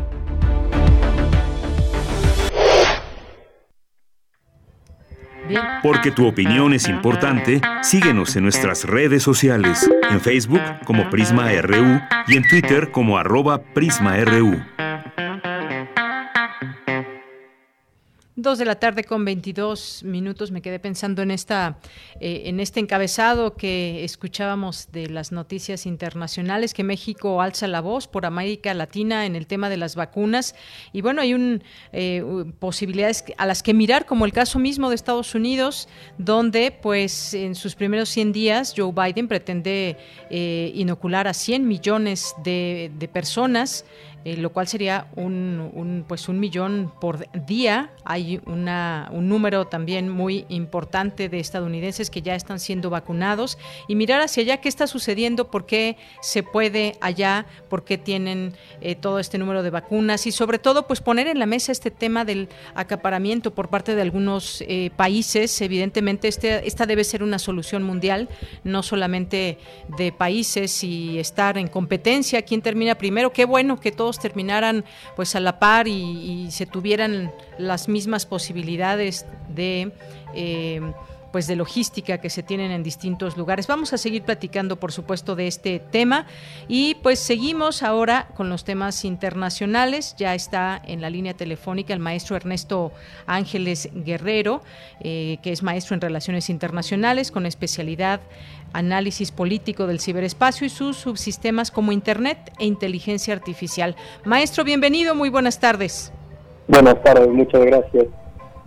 Muchas gracias por acompañarnos en esta tarde. Y bueno, pues hemos visto, hemos estado dando seguimiento eh, a estas protestas masivas en Birmania tras la tercera noche sin Internet. Y nos centramos aquí en todo esto porque este es un movimiento que se está dando allá, digamos, de pues un movimiento civil que continúa en este lugar y esto pues ya es la tercera noche de apagón de Internet, una nueva jornada de protestas masivas contra el golpe de Estado y sobre todo también el temor de una eh, posible represión de las fuerzas de seguridad, pero pues tiene esta característica que han desconectado a la gente, han dado, han bajado el switch a internet y esto pues genera pues en primer lugar una desinformación terrible de lo que está sucediendo desde dentro. ¿Qué opinión le merece cómo analizar esta situación de Birmania? Eh, bueno, en primer lugar yo diría y apuntaría que eh, esta idea de bajar el internet o de desconectar el internet este, es muy difícil, eh, usualmente sería casi imposible en países democráticos y en países que no han tenido una historia en su ciberespacio, en su Internet, como el caso de, Myanmar. ¿Por qué? Porque si analizamos, eh, al final de cuentas, su historia de Internet eh, y, su historia de desarrollo del ciberespacio, eh, pues ha sido hasta cierto punto nueva. digamos que hasta 2000, a partir de 2011, 2012, empezaron a aumentar realmente los niveles de usuarios de Internet. Y aparte de eso, antes de, este de esas fechas existían y existen una serie de leyes como la ley de telecomunicaciones este y otras leyes en cuanto a en cuanto a internet que lo hacían ya de ya de por sí un este un país con, con alta restricción a internet esta restricción desde este, desde a partir del 2012 2013 se fue relajando hasta que este llegó el este, llegó el gobierno democrático, sin embargo, aún así existían ciertas restricciones, sobre todo de contenido. Entonces, eh, primero partiría con que en Myanmar eh, es un Internet, eh, digamos, con características muy peculiares, eh, muy diferentes a un Internet como lo conocemos aquí en México o lo, conocen, o lo conocemos en Occidente, y por tanto fue fácil, digamos, eh, eh, desconectar o lograr, mejor dicho, que los proveedores de Internet desconectaran o quitaran el servicio. Eso en primera. Y en segunda, eh, añadiría pues que han sido cinco, cinco este, apagones los que han habido de Internet, sin embargo, eh, han sido diferentes. Creo que eh, es importante añadir que existen en el lo que se conoce como un apagón de Internet, son pueden ser diferentes estrategias. Una de ellas es decirle a los proveedores de Internet, esto sobre todo en gobiernos este, autoritarios, sabes qué, deja de dar servicio. Y en el caso de Myanmar existía esa posibilidad porque este, la relación con los proveedores de Internet y la centralización de servicios era, era mucha. Entonces, eh, una primera manera de lograr que se este, eliminar el servicio, que es la más, este, la más digamos, eh, fuerte, la más eh, este, extrema, es decir, a los proveedores de Internet, ¿sabes qué? Deja de dar servicio. Esto en primera. Y eso es lo que sucedió el primero de, de, de febrero, cuando empezó el golpe, cuando los proveedores de servicio de Internet empezaron a bajar el servicio. Otro, otra, este, otra estrategia es alentar el servicio, otra cosa que también han hecho en Myanmar, hacer que tu, este, que tu servicio de Internet, la proveeduría de servicio de Internet sea más lenta. Esto con el, objetivo de que los usuarios se frustren y no entren a ciertos este, sitios o se desconecten de Internet. Y la tercera, que es la que ha ocurrido sobre todo a partir de las movilizaciones, es eh, en donde se a los proveedores de servicios de internet les dicen, ¿sabes qué? Este quiero que no que no este, dejes este, en, el, en la proveeduría de servicio de internet, quiero que no se le dé servicio, no se le dé aceptación al, a los servidores de tal empresa, en este caso a los servidores de Facebook, WhatsApp, eh, Twitter e Instagram. Entonces, eh, vemos que lo que podemos analizar hasta ahorita, lo que ha sucedido, es que han, han sido diferentes tipos de, eh, de intromisión en el servicio de Internet, no, no ha sido solamente el, cortar Internet de tajo. Y por otra parte, también vemos que, este, como ya lo dije, no es un, un suceso hasta cierto punto nuevo en Myanmar, es, eh, digamos, el eh, están volviendo a una situación que en la que ya, este, ya estaban históricamente. Y por otra parte, lo que está sucediendo es que días después de que se presentó el golpe de Estado, la misma Junta Militar lo que hizo fue este, sacar un borrador, pasarlo a, los, este, a las empresas de proveeduría de servicios de Internet y de este y de contenido de Internet, dígase Facebook, Twitter y demás, eh, les pasó una, un resumen de una propuesta de ley que piensa hacer una ley sobre ciberseguridad. Entonces, eh, yo creo que en el caso de Myanmar, eh, lo que está sucediendo y la, las situaciones es, primero partimos de que es un, un Internet, es un ciberespacio hasta cierto punto sui generis, eh, igual que, que China, que Turquía o que Arabia Saudita, en donde ellos tienen, digamos, más control sobre lo que pasa, y que por otra parte eh, lo están, ocupando a Internet como una herramienta este, a sus fines, a sus fines este, específicos. Sin embargo, también eh, algo que, es importante añadir es que al final de cuentas, también con el gobierno democrático en Myanmar, el, el ataque no era para la proveeduría de servicios de Internet, sino el ataque eh, o mejor las restricciones eran para el contenido de Internet, pero al final de cuentas siempre han existido restricciones en, en este ciberespacio en Myanmar. Así es, esto es importante también saberlo al, hablar de este tema. De pronto, pues nos puede sonar como una, forma de presión eh, eh, que se usa la conectividad para todas estas personas. Se ha hablado incluso de que sí se ha mermado la afluencia en las manifestaciones eh, a principios de, de, semana, ante pues también el temor de las detenciones, que pues los soldados puedan utilizar la violencia para, digamos, calmar este movimiento que por lo que vemos pues sigue todavía aún muy vivo, eh, sigue el arresto domiciliario de, su presidente y sobre todo pues en la situación en que se enmarca todo esto se acusa por parte del ejército eh, pues que no estuvieron claras las elecciones y hay una resistencia social a la cual se le ataca a través digamos como de este control esta posibilidad de no acceder a información a distintos medios a hacer redes finalmente.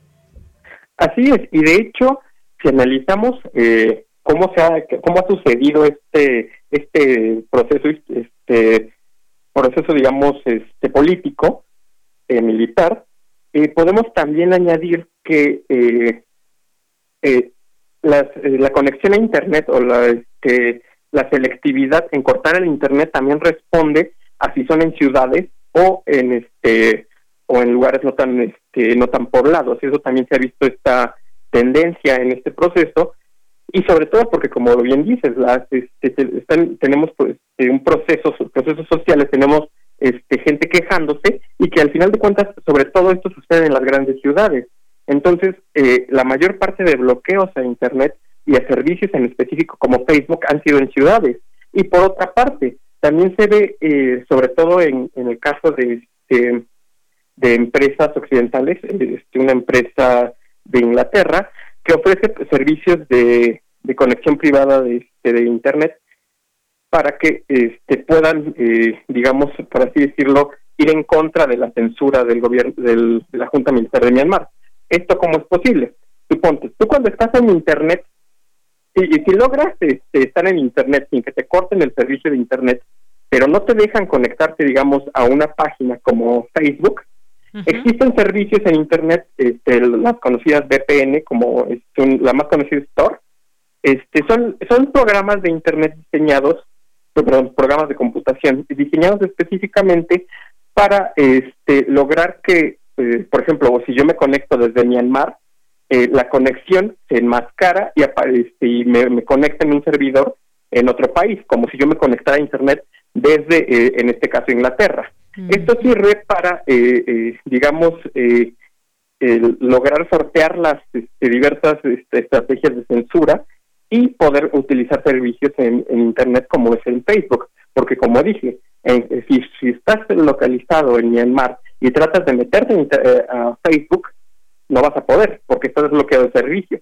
Está bloqueado el servicio de, este, de Facebook, aunque no de Internet. Por eso es muy importante tener en cuenta estas eh, diferencias de bloqueo, porque en algunos casos suele decirse que se bloquea todo Internet, pero no es así, porque también está la contraparte. Cualquier país, aún así sea este, aún así sea un país autoritario, necesita actualmente de Internet y el ciberespacio. Entonces, eh, Myanmar no se va a desconectar de Internet como eh, eh tan así. Lo único que va a hacer es, es, restringir a, a sus ciudadanos totalmente el, el acceso a ciertos contenidos, el, el, este, el decir o el, este, el externar ciertos pensamientos y va a dejar que este que internet este, y el ciberespacio de Myanmar funcione más bien como muy parecido al ciberespacio chino en donde existen diferentes restricciones pero eh, sí existe la conectividad solamente por cuestiones económicas. También esto hay que este, ser cautos a la hora de realizar porque pues eh, este, antes se creía que no se podía ser este, autoritario y estar conectado y esto es esto es esto es erróneo realmente. Y este ejemplo que usted pone también muy importante mencionarlo, el caso de China, que es más o menos como eh, cómo funciona también, tiene un control sobre, eh, digamos, este espectro de conectividad. Eh, no es que estén desconectados, pero tiene un cierto tipo de control que no se tiene en otros países, por ejemplo.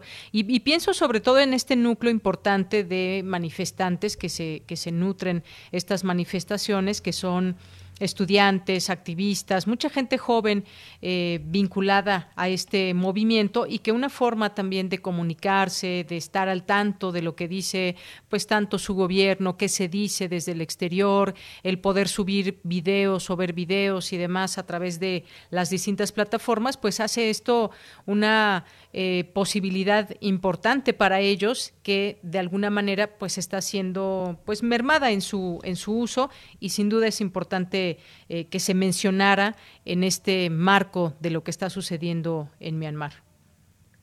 Sí, y, al final de cuentas eh, recordemos que para Myanmar había sido una, una victoria histórica el lograr que este, que te quitaran tantos controles de internet y al final de cuentas están viviendo una regresión total y absoluta que, que al final de cuentas sí puede impactar en su en su vida diaria, en su día a día. Eh, más allá de este de su sistema político que ya vemos que lo mucho que importa y lo mucho que sirve el, el internet para esta clase de, de movimientos y contramovimientos. Entonces eh, lo creo que aquí algo también importante a, analizar va a ser el uso como lo dije hace unos minutos, el uso de servicios para eh, contrarrestar la, la, este, la censura del gobierno de Myanmar, así como también eh, la, la posición de las diversas empresas de telecomunicación, porque al final de cuentas Myanmar eh, sí tiene participación, sí tiene empresas de proveeduría de servicios nacionales, sin embargo también depende eh, de empresas extranjeras, porque el caso chino es un caso sui generis. El caso chino, pues ellos tienen eh, muchas de las tecnologías las usan ellos y eso no es, no es un modelo que se pueda copiar tan fácilmente, ni siquiera Rusia lo ha podido copiar.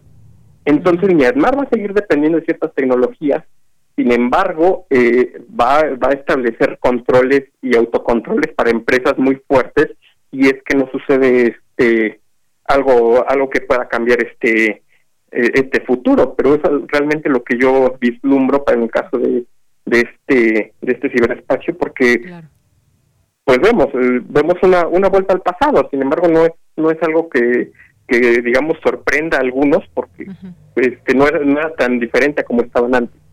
Bien. Bueno, pues ahí está esta información, además de que, bueno, pues hay que enmarcarlo también en su parte política, que su, su Yi, que pues estaba al frente del gobierno, permanece en arresto domiciliario, acusada de cargos de importación ilegal de un dispositivo telefónico. Parecería o nos suena, nos suena como hasta cierto punto quizás ridículo esta acusación.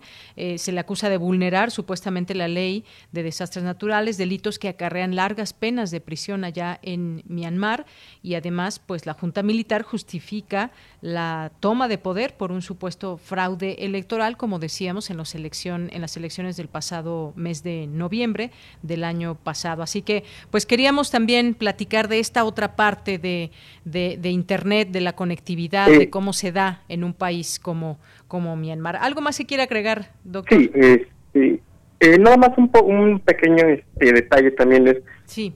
Eh, también esta idea que, que existe un tanto un mito sobre Internet y sus bondades, que al final hay que ser muy cautos al hablar de ello, porque por una parte sí puedes promover valores democráticos eh, y, y, el progreso social y el progreso humano, pero sobre todo, y en específicamente en el caso de Myanmar, eh, hay que ser cautelosos, porque también durante el gobierno democrático de Myanmar sucedió una, una matanza a una minoría justamente utilizando Facebook. Gracias. Eh, bueno, eh, por medio de Facebook se logró este eh, la comunicación para un asesinato masivo de una minoría. Entonces, no sé, yo creo que es importante también enmarcar o analizar un poco más cuidadosamente eh, las diferentes realidades locales que puedan tener el uso el uso y la estructura del ciberespacio de internet.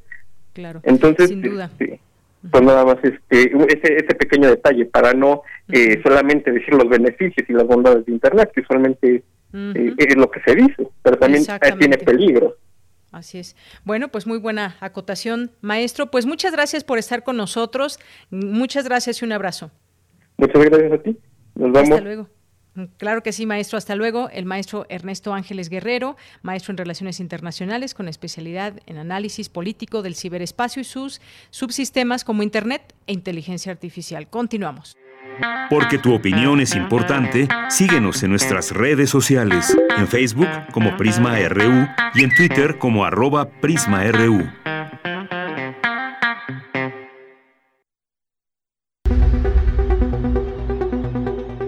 Dulce Conciencia. Ciencia.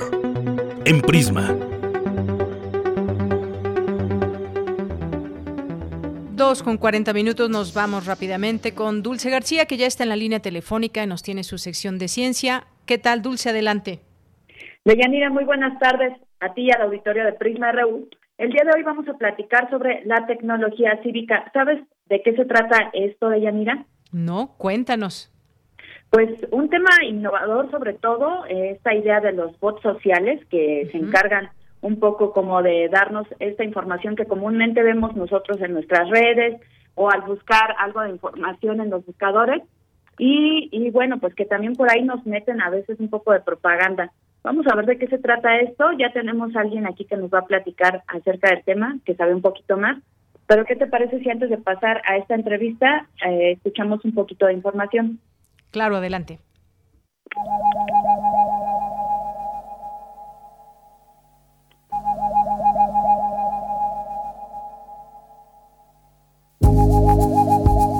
Hoy en día vivimos en un mundo de bots. Estos programas informáticos monitorizan la web, ayudan mediante el reconocimiento de voz, efectúan pedidos en línea y publican contenido en las redes sociales, aunque también es cierto que manipulan el mercado al difundir ofertas y propaganda. Recientemente se ha mostrado que los bots son ya capaces de poner pequeñas tareas a los humanos, al tiempo que interactúan con ellos o en su representación, aunque su conducta se basa en las intenciones de su programador y en algoritmos de aprendizaje. Todo esto se relaciona con la llamada tecnología cívica, aquella desarrollada para mediar la acción cívica de los ciudadanos a través de medios tecnológicos al servicio de la población en sociedades que necesitan un mayor impulso de información y apertura. Utiliza un diseño centrado en el ser humano para crear nuevos sistemas computacionales que aborden las problemáticas que dificulten la construcción de sociedades mejoradas. Un ejemplo son los llamados bots sociales, los cuales interactúan con usuarios humanos en diferentes plataformas, promoviendo alguna causa como la transparencia política, circulando noticias o generando su propio contenido. ¿Qué efectos podrían conllevar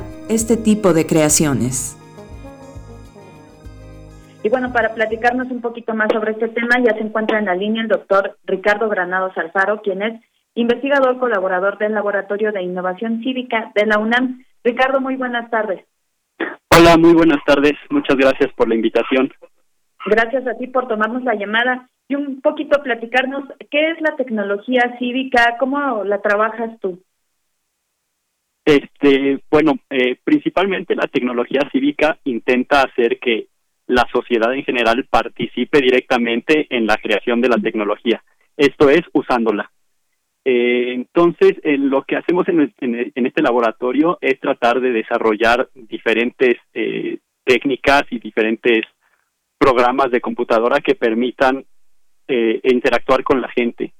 Eh, principalmente, eh, el laboratorio se dedica a muchísimo a lo que es eh, la desinformación de Internet, ya sabes, propagar noticias falsas o ideas falsas sobre temas ya sean políticos, de salud o de interés social. Y la idea es poder contrarrestar estas, estas actividades. como podrás darte cuenta, esta tecnología puede ser tan buena como tan mala dependiendo de las manos de quien la utiliza. Entonces, la responsabilidad de quienes creamos este tipo de tecnologías, tomar esto en cuenta y intentar evitar que puedan ser usadas para eh, malos fines. Así es. Platícanos un poquito sobre tu participación en este laboratorio. ¿Cuál es la, el tema principalmente del que tú te haces cargo? Sí, eh, nosotros, eh, lo que yo estoy haciendo principalmente en esta investigación es, a nosotros nos interesa entender muchísimo cómo se crean y se generan las comunidades en línea, ya sea, por ejemplo, como el sitio de Wikipedia o el sitio de Reddit, donde gente se reúne por temas en común que ellos tienen y quieren participar. El ejemplo de, de Wikipedia es que la gente se reúne ahí para crear contenido para la enciclopedia. Entonces nosotros lo que nos queremos enfocar eh, en entender cómo la gente se reúne y cómo pueden trabajar juntos. Nosotros estamos trabajando ahora con una comunidad en línea que se llama Enable. Esa comunidad es una comunidad de gente que se dedica a hacer impresiones 3D, en específico de prótesis para miembros superiores, son manos o medios brazos.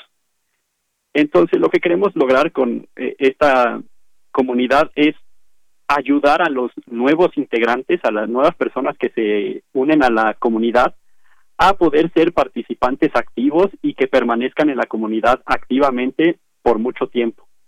Lo que pasa actualmente es cuando llega uno a una comunidad en línea, lo más seguro es que esta comunidad ya esté casi formada y tengan ciertos protocolos y ciertas formas de trabajar. Y muchas veces cuando llegamos y somos nuevos, es tanta la información que tenemos que entender y saber cómo interactuar con todo con, la comunidad que es agobiante para muchos y muchos deciden pues ya no participar o simplemente irse. Entonces nuestra, investigación exactamente se centra en entender estas condiciones que tienen los nuevos integrantes y utilizar estas tecnologías para poder ayudarlos a entender la, la comunidad y poderlos hacer participar. En nuestro caso queremos integrar un bot, un chat, que justamente les proponga hacer actividades, les ofrezca la información a primera mano de las cosas que ellos están buscando para sentirse integrados a la comunidad y que participen activamente. Y súper importante, sobre todo en el contexto en el que nos encontramos ahora con la pandemia, que muchas cosas se están haciendo en línea y se están haciendo a distancia, y de pronto hay pues contacto entre personas que son somos de distintos lugares, de distintas áreas y tenemos una manera de desarrollarnos diferente y pues sí, lo, como tú bien lo comentas, eh, lograr esta pues comunicación, a este trabajo en, en una misma comunidad, pues seguramente va a dar resultados distintos a los que comúnmente conocemos. Por ahí hay algo acerca de los chat, chatbots que quisiera yo preguntarte. Eh, hay, por ejemplo, una iniciativa para apoyar a mujeres que sufren violencia doméstica. ¿Un ejemplo que pudieras darnos de este tipo? Eh, sí, eh, precisamente dentro del laboratorio aquí en la UNAM eh, se está trabajando directamente con el gobierno de México y con diferentes organizaciones. Y se está proponiendo la integración de un eh, chatbot para poder agilizar el trabajo de la gente que hay eh, que está participando en esto. Eh, ahorita se encuentra en las primeras en los primeros pasos y eh, lamentablemente yo no estoy tan al tanto de cómo va en este momento el, proyecto, pero es uno de los proyectos que se tiene. Muy bien, y eh, esto, bueno, va un poco de la mano con esta idea que se menciona por ahí de que posiblemente ya los bots en un futuro podrían ayudar al periodismo, al activismo, a la democracia. Eh, ya para cerrar un poco la entrevista, ¿qué opinión nos darías tú acerca de esta tecnología tan innovadora y a propósito pues un poco del contexto y de cómo la vamos tomando nosotros también las personas, si nos resistimos a ella o la aceptamos con gusto? Pues es un tema complicado. Eh, la verdad es que hoy en día ya interactuamos con mucha de esta tecnología en Internet. En las redes sociales es, es muy presente que se estén bombardeando con diferentes tipos de anuncios o eh, diferentes tipos de contenido. Entonces es algo que ya existe. Entonces está en nosotros el entender esta tecnología y es bien importante que la gente pues poco a poco la vaya conociendo para que entiende, entienda cómo funciona y de esta manera pues poder tanto ellos aprovecharla porque puede ser muy útil, pero también defenderse de cualquier tipo de mal uso que se le esté dando esta tecnología. Así es. Pues se nos acaba el tiempo, pero esperamos contar nuevamente con tu participación aquí para que nos expliques un poquito más a detalle de qué se trata esta tecnología cívica. Te agradezco mucho. Muchísimas gracias a ti. Que estés muy bien. Hasta luego. Hasta luego. Un saludo. Fue el doctor Ricardo Granados Alfaro, investigador colaborador del Laboratorio de Innovación Cívica de la UNAM.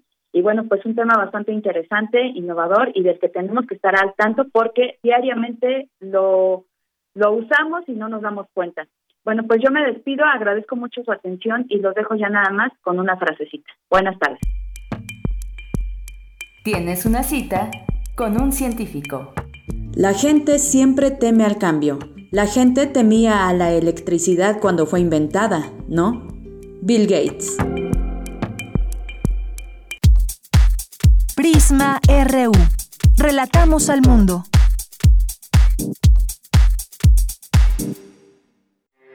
Porque tu opinión es importante, síguenos en nuestras redes sociales, en Facebook como Prisma RU y en Twitter como arroba PrismaRU.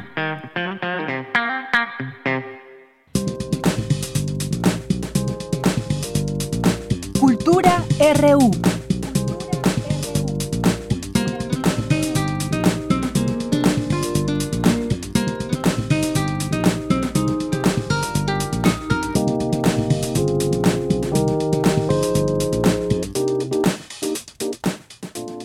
Saludamos a Tamara Quirós con mucho gusto en esta sección de cultura. Adelante, Tamara, buenas tardes. Buenas tardes, Deyanira. Es un gusto saludarles a través de las frecuencias de Radio UNAM. Qué bueno que siguen con nosotros en nuestra segunda hora de transmisión. Y antes de finalizar, les comparto que la Academia Mexicana de la Lengua continúa con sus trabajos vía telemática a través de las redes sociodigitales y mañana, mañana 18 de febrero, a las 13 horas, una de la tarde, Como parte del ciclo Lecturas Estatutarias de la Academia Mexicana de la Lengua, el ensayista y poeta Adolfo Castañón leerá cartas inéditas entre Julio Torri y Pedro Enríquez Ureña. El descubrimiento de las cartas, eh, les cuento y les comparto que se dio a partir de una investigación que el maestro Castañón realizó sobre Alfonso Reyes. Estas cartas están alojadas en el Archivo General de la Nación de Santo Domingo, en los papeles de Pedro Enrique Sureña, y bueno, en esta investigación que lleva por título eh, eh, en el acuario de su brevedad, las cartas de Julio Torri a Pedro Enríquez Oreña, pues el, maestro Adolfo Castañón eh, descubre esta relación epistolar entre el poeta mexicano Julio Torri y también el crítico dominicano Pedro Enríquez. El epistolario entre ambos humanistas, publicado por la Universidad Nacional Autónoma de México, no incluye las cartas recientemente descubiertas por Adolfo Castañón, algunas de las cuales presentará en el ciclo de lecturas estatutarias. Eh, conversé con el maestro Adolfo y esto nos compartió sobre la presentación de mañana, así que vamos a escuchar.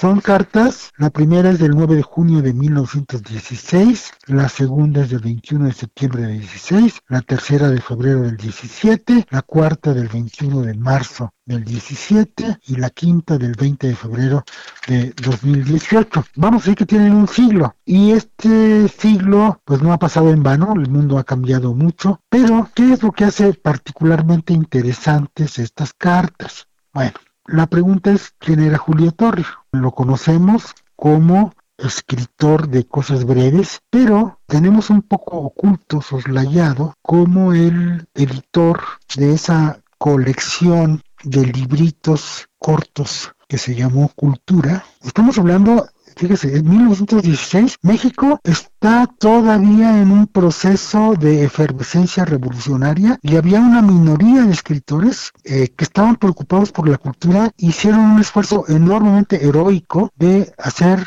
una tarea de difusión cultural o de catequización, evangelización o de educación social a través de estas traducciones de Goethe, de Ramón López Velarde, de Torrey, de Hans Christian Andersen, de Lord Dunsany, de Robert Louis Stevenson, de Oscar Wilde, de Charles Lamb, o sea, introdujeron la modernidad. Y esta modernidad tenía que ver con una invención de los modos de vida y modos de cohabitar o convivir en el mundo y en una mirada oblicua tenía una voluntad de reconstrucción, porque estamos hablando de un país que se estaba levantando de la revolución. La constitución de 1917, eh, cuando están publicando estos libros, apenas está por firmarse al año siguiente. Estamos hablando en un país que pasó por una efervescencia revolucionaria desencadenada desde el 10, algunos dicen que desde antes, pero desde el 10, y un país, digamos, cuarteado, sombrado por la violencia, y había entonces un grupo, no me insisto en repetirlo, de intelectuales que estaban como que decididos a salvar los valores, la contemplación, la belleza, la educación a través de la curiosidad.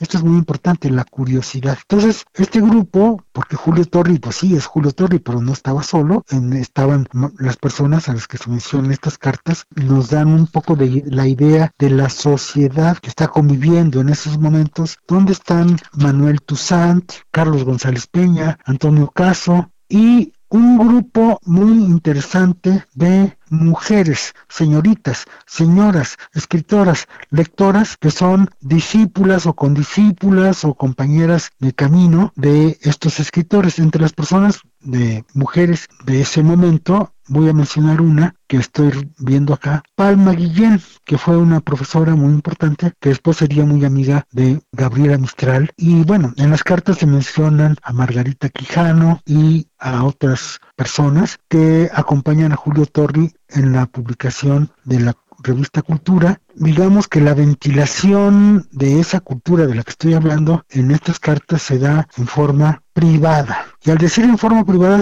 vamos a decirlo en prosa local mexicana, también se da en forma chismosa. Las cartas son interesantes porque son muy chismosas y estamos asomándonos a los chismes que alentaron o conmovieron, chismes literarios, culturales, educativos, que alentaron, movieron a la vida literaria mexicana en aquellos años, digamos hace un siglo, pues a quienes estamos comprometidos con la cultura, con la letra, pues estas cartas no pueden sernos ajenas esa voz que escuchamos desde Adolfo Castañón, quien además de desempeñarse como poeta, ensayista, académico y crítico literario, es miembro de número y secretario de la Academia Mexicana de la Lengua. Entre sus obras destacan Alfonso Reyes en una nuez, índice consolidado de nombres propios de personas, personajes y títulos en sus obras completas, también La tercera mitad del corazón, Arbitrario de literatura mexicana, La campana y El tiempo y El mito del editor y otros ensayos. Ha traducido libros del inglés al francés y, al, y el francés, ha sido galardonado entre eh, entre otros premios, con el Premio Nacional de Literatura de Mazatlán, el Premio Nacional de Periodismo y recientemente con el Premio Nacional de Artes y Literatura 2020. Así que vamos a escuchar lo que nos compartió acerca de este último galardón. Una gran alegría, pero también fue algo pues muy extraño que me suscitó rubor y me suscitó la reflexión de lo que significaba recibir este premio, entonces pues, me siento por una parte contento, alegre, eh, satisfecho de haber sido reconocido, pero por otra parte con una enorme responsabilidad porque eso me hace saber y sentir que pues el niño que está cargando la losa para que se puedan abrir las puertas no está solo, está rodeado por un ejército de lectores, de electores y lo sentí muy claramente porque tuve que responder. La noticia se dio el 18 de diciembre, entonces todavía ahorita estoy bajo el fuego, la brisa, el aliento de ese momento, porque sigo recibiendo de pronto de tanto en tanto correos y comentarios relacionados con eso, pero sobre todo siento una gran responsabilidad que asumo gustoso, tiene que ver con la tarea cotidiana que desempeño, que siento que tiene un sentido y ese sentido es un sentido colectivo. La lectura de eh, las hasta ahora inéditas cartas entre Julio Torre y Pedro, Pedro Enríquez Ureña se realizará el día de mañana, mañana 18 de febrero a la una de la tarde, a través de la página de Facebook Academia Mexicana de la Lengua. Así que los invitamos a que sigan la transmisión. Eh, también recuerden que si no pueden seguir la transmisión en vivo, estas charlas quedan en las redes sociodigitales y que, bueno, vaya, es una gran ventaja. Deyanira, hasta aquí la información de hoy. Les deseo que tengan una excelente tarde. Muchas gracias, Tamara. Hasta mañana. Y pues ya casi nos vamos nosotros también. Muchas gracias por su atención. Recuerde que nos sintonizan de lunes a viernes de 1 a 3 de la tarde, aquí en las frecuencias de Radio UNAM, 860 de AM, 96.1 de FM. Gracias a todos allá en cabina. Eh, sigue Coco Montes en los controles técnicos. Bueno, allá me avisan. Eh, Rodrigo Aguilar Sí, allá sigue Coco. Rodrigo Aguilar en la producción, Denis Licea en la asistencia y aquí en el micrófono a nombre de todo el equipo se despide de Yanira Morán, esperando que tengan muy buena tarde y muy buen provecho. Hasta mañana.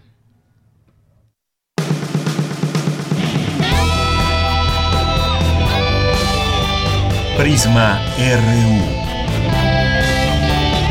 Relatamos al mundo.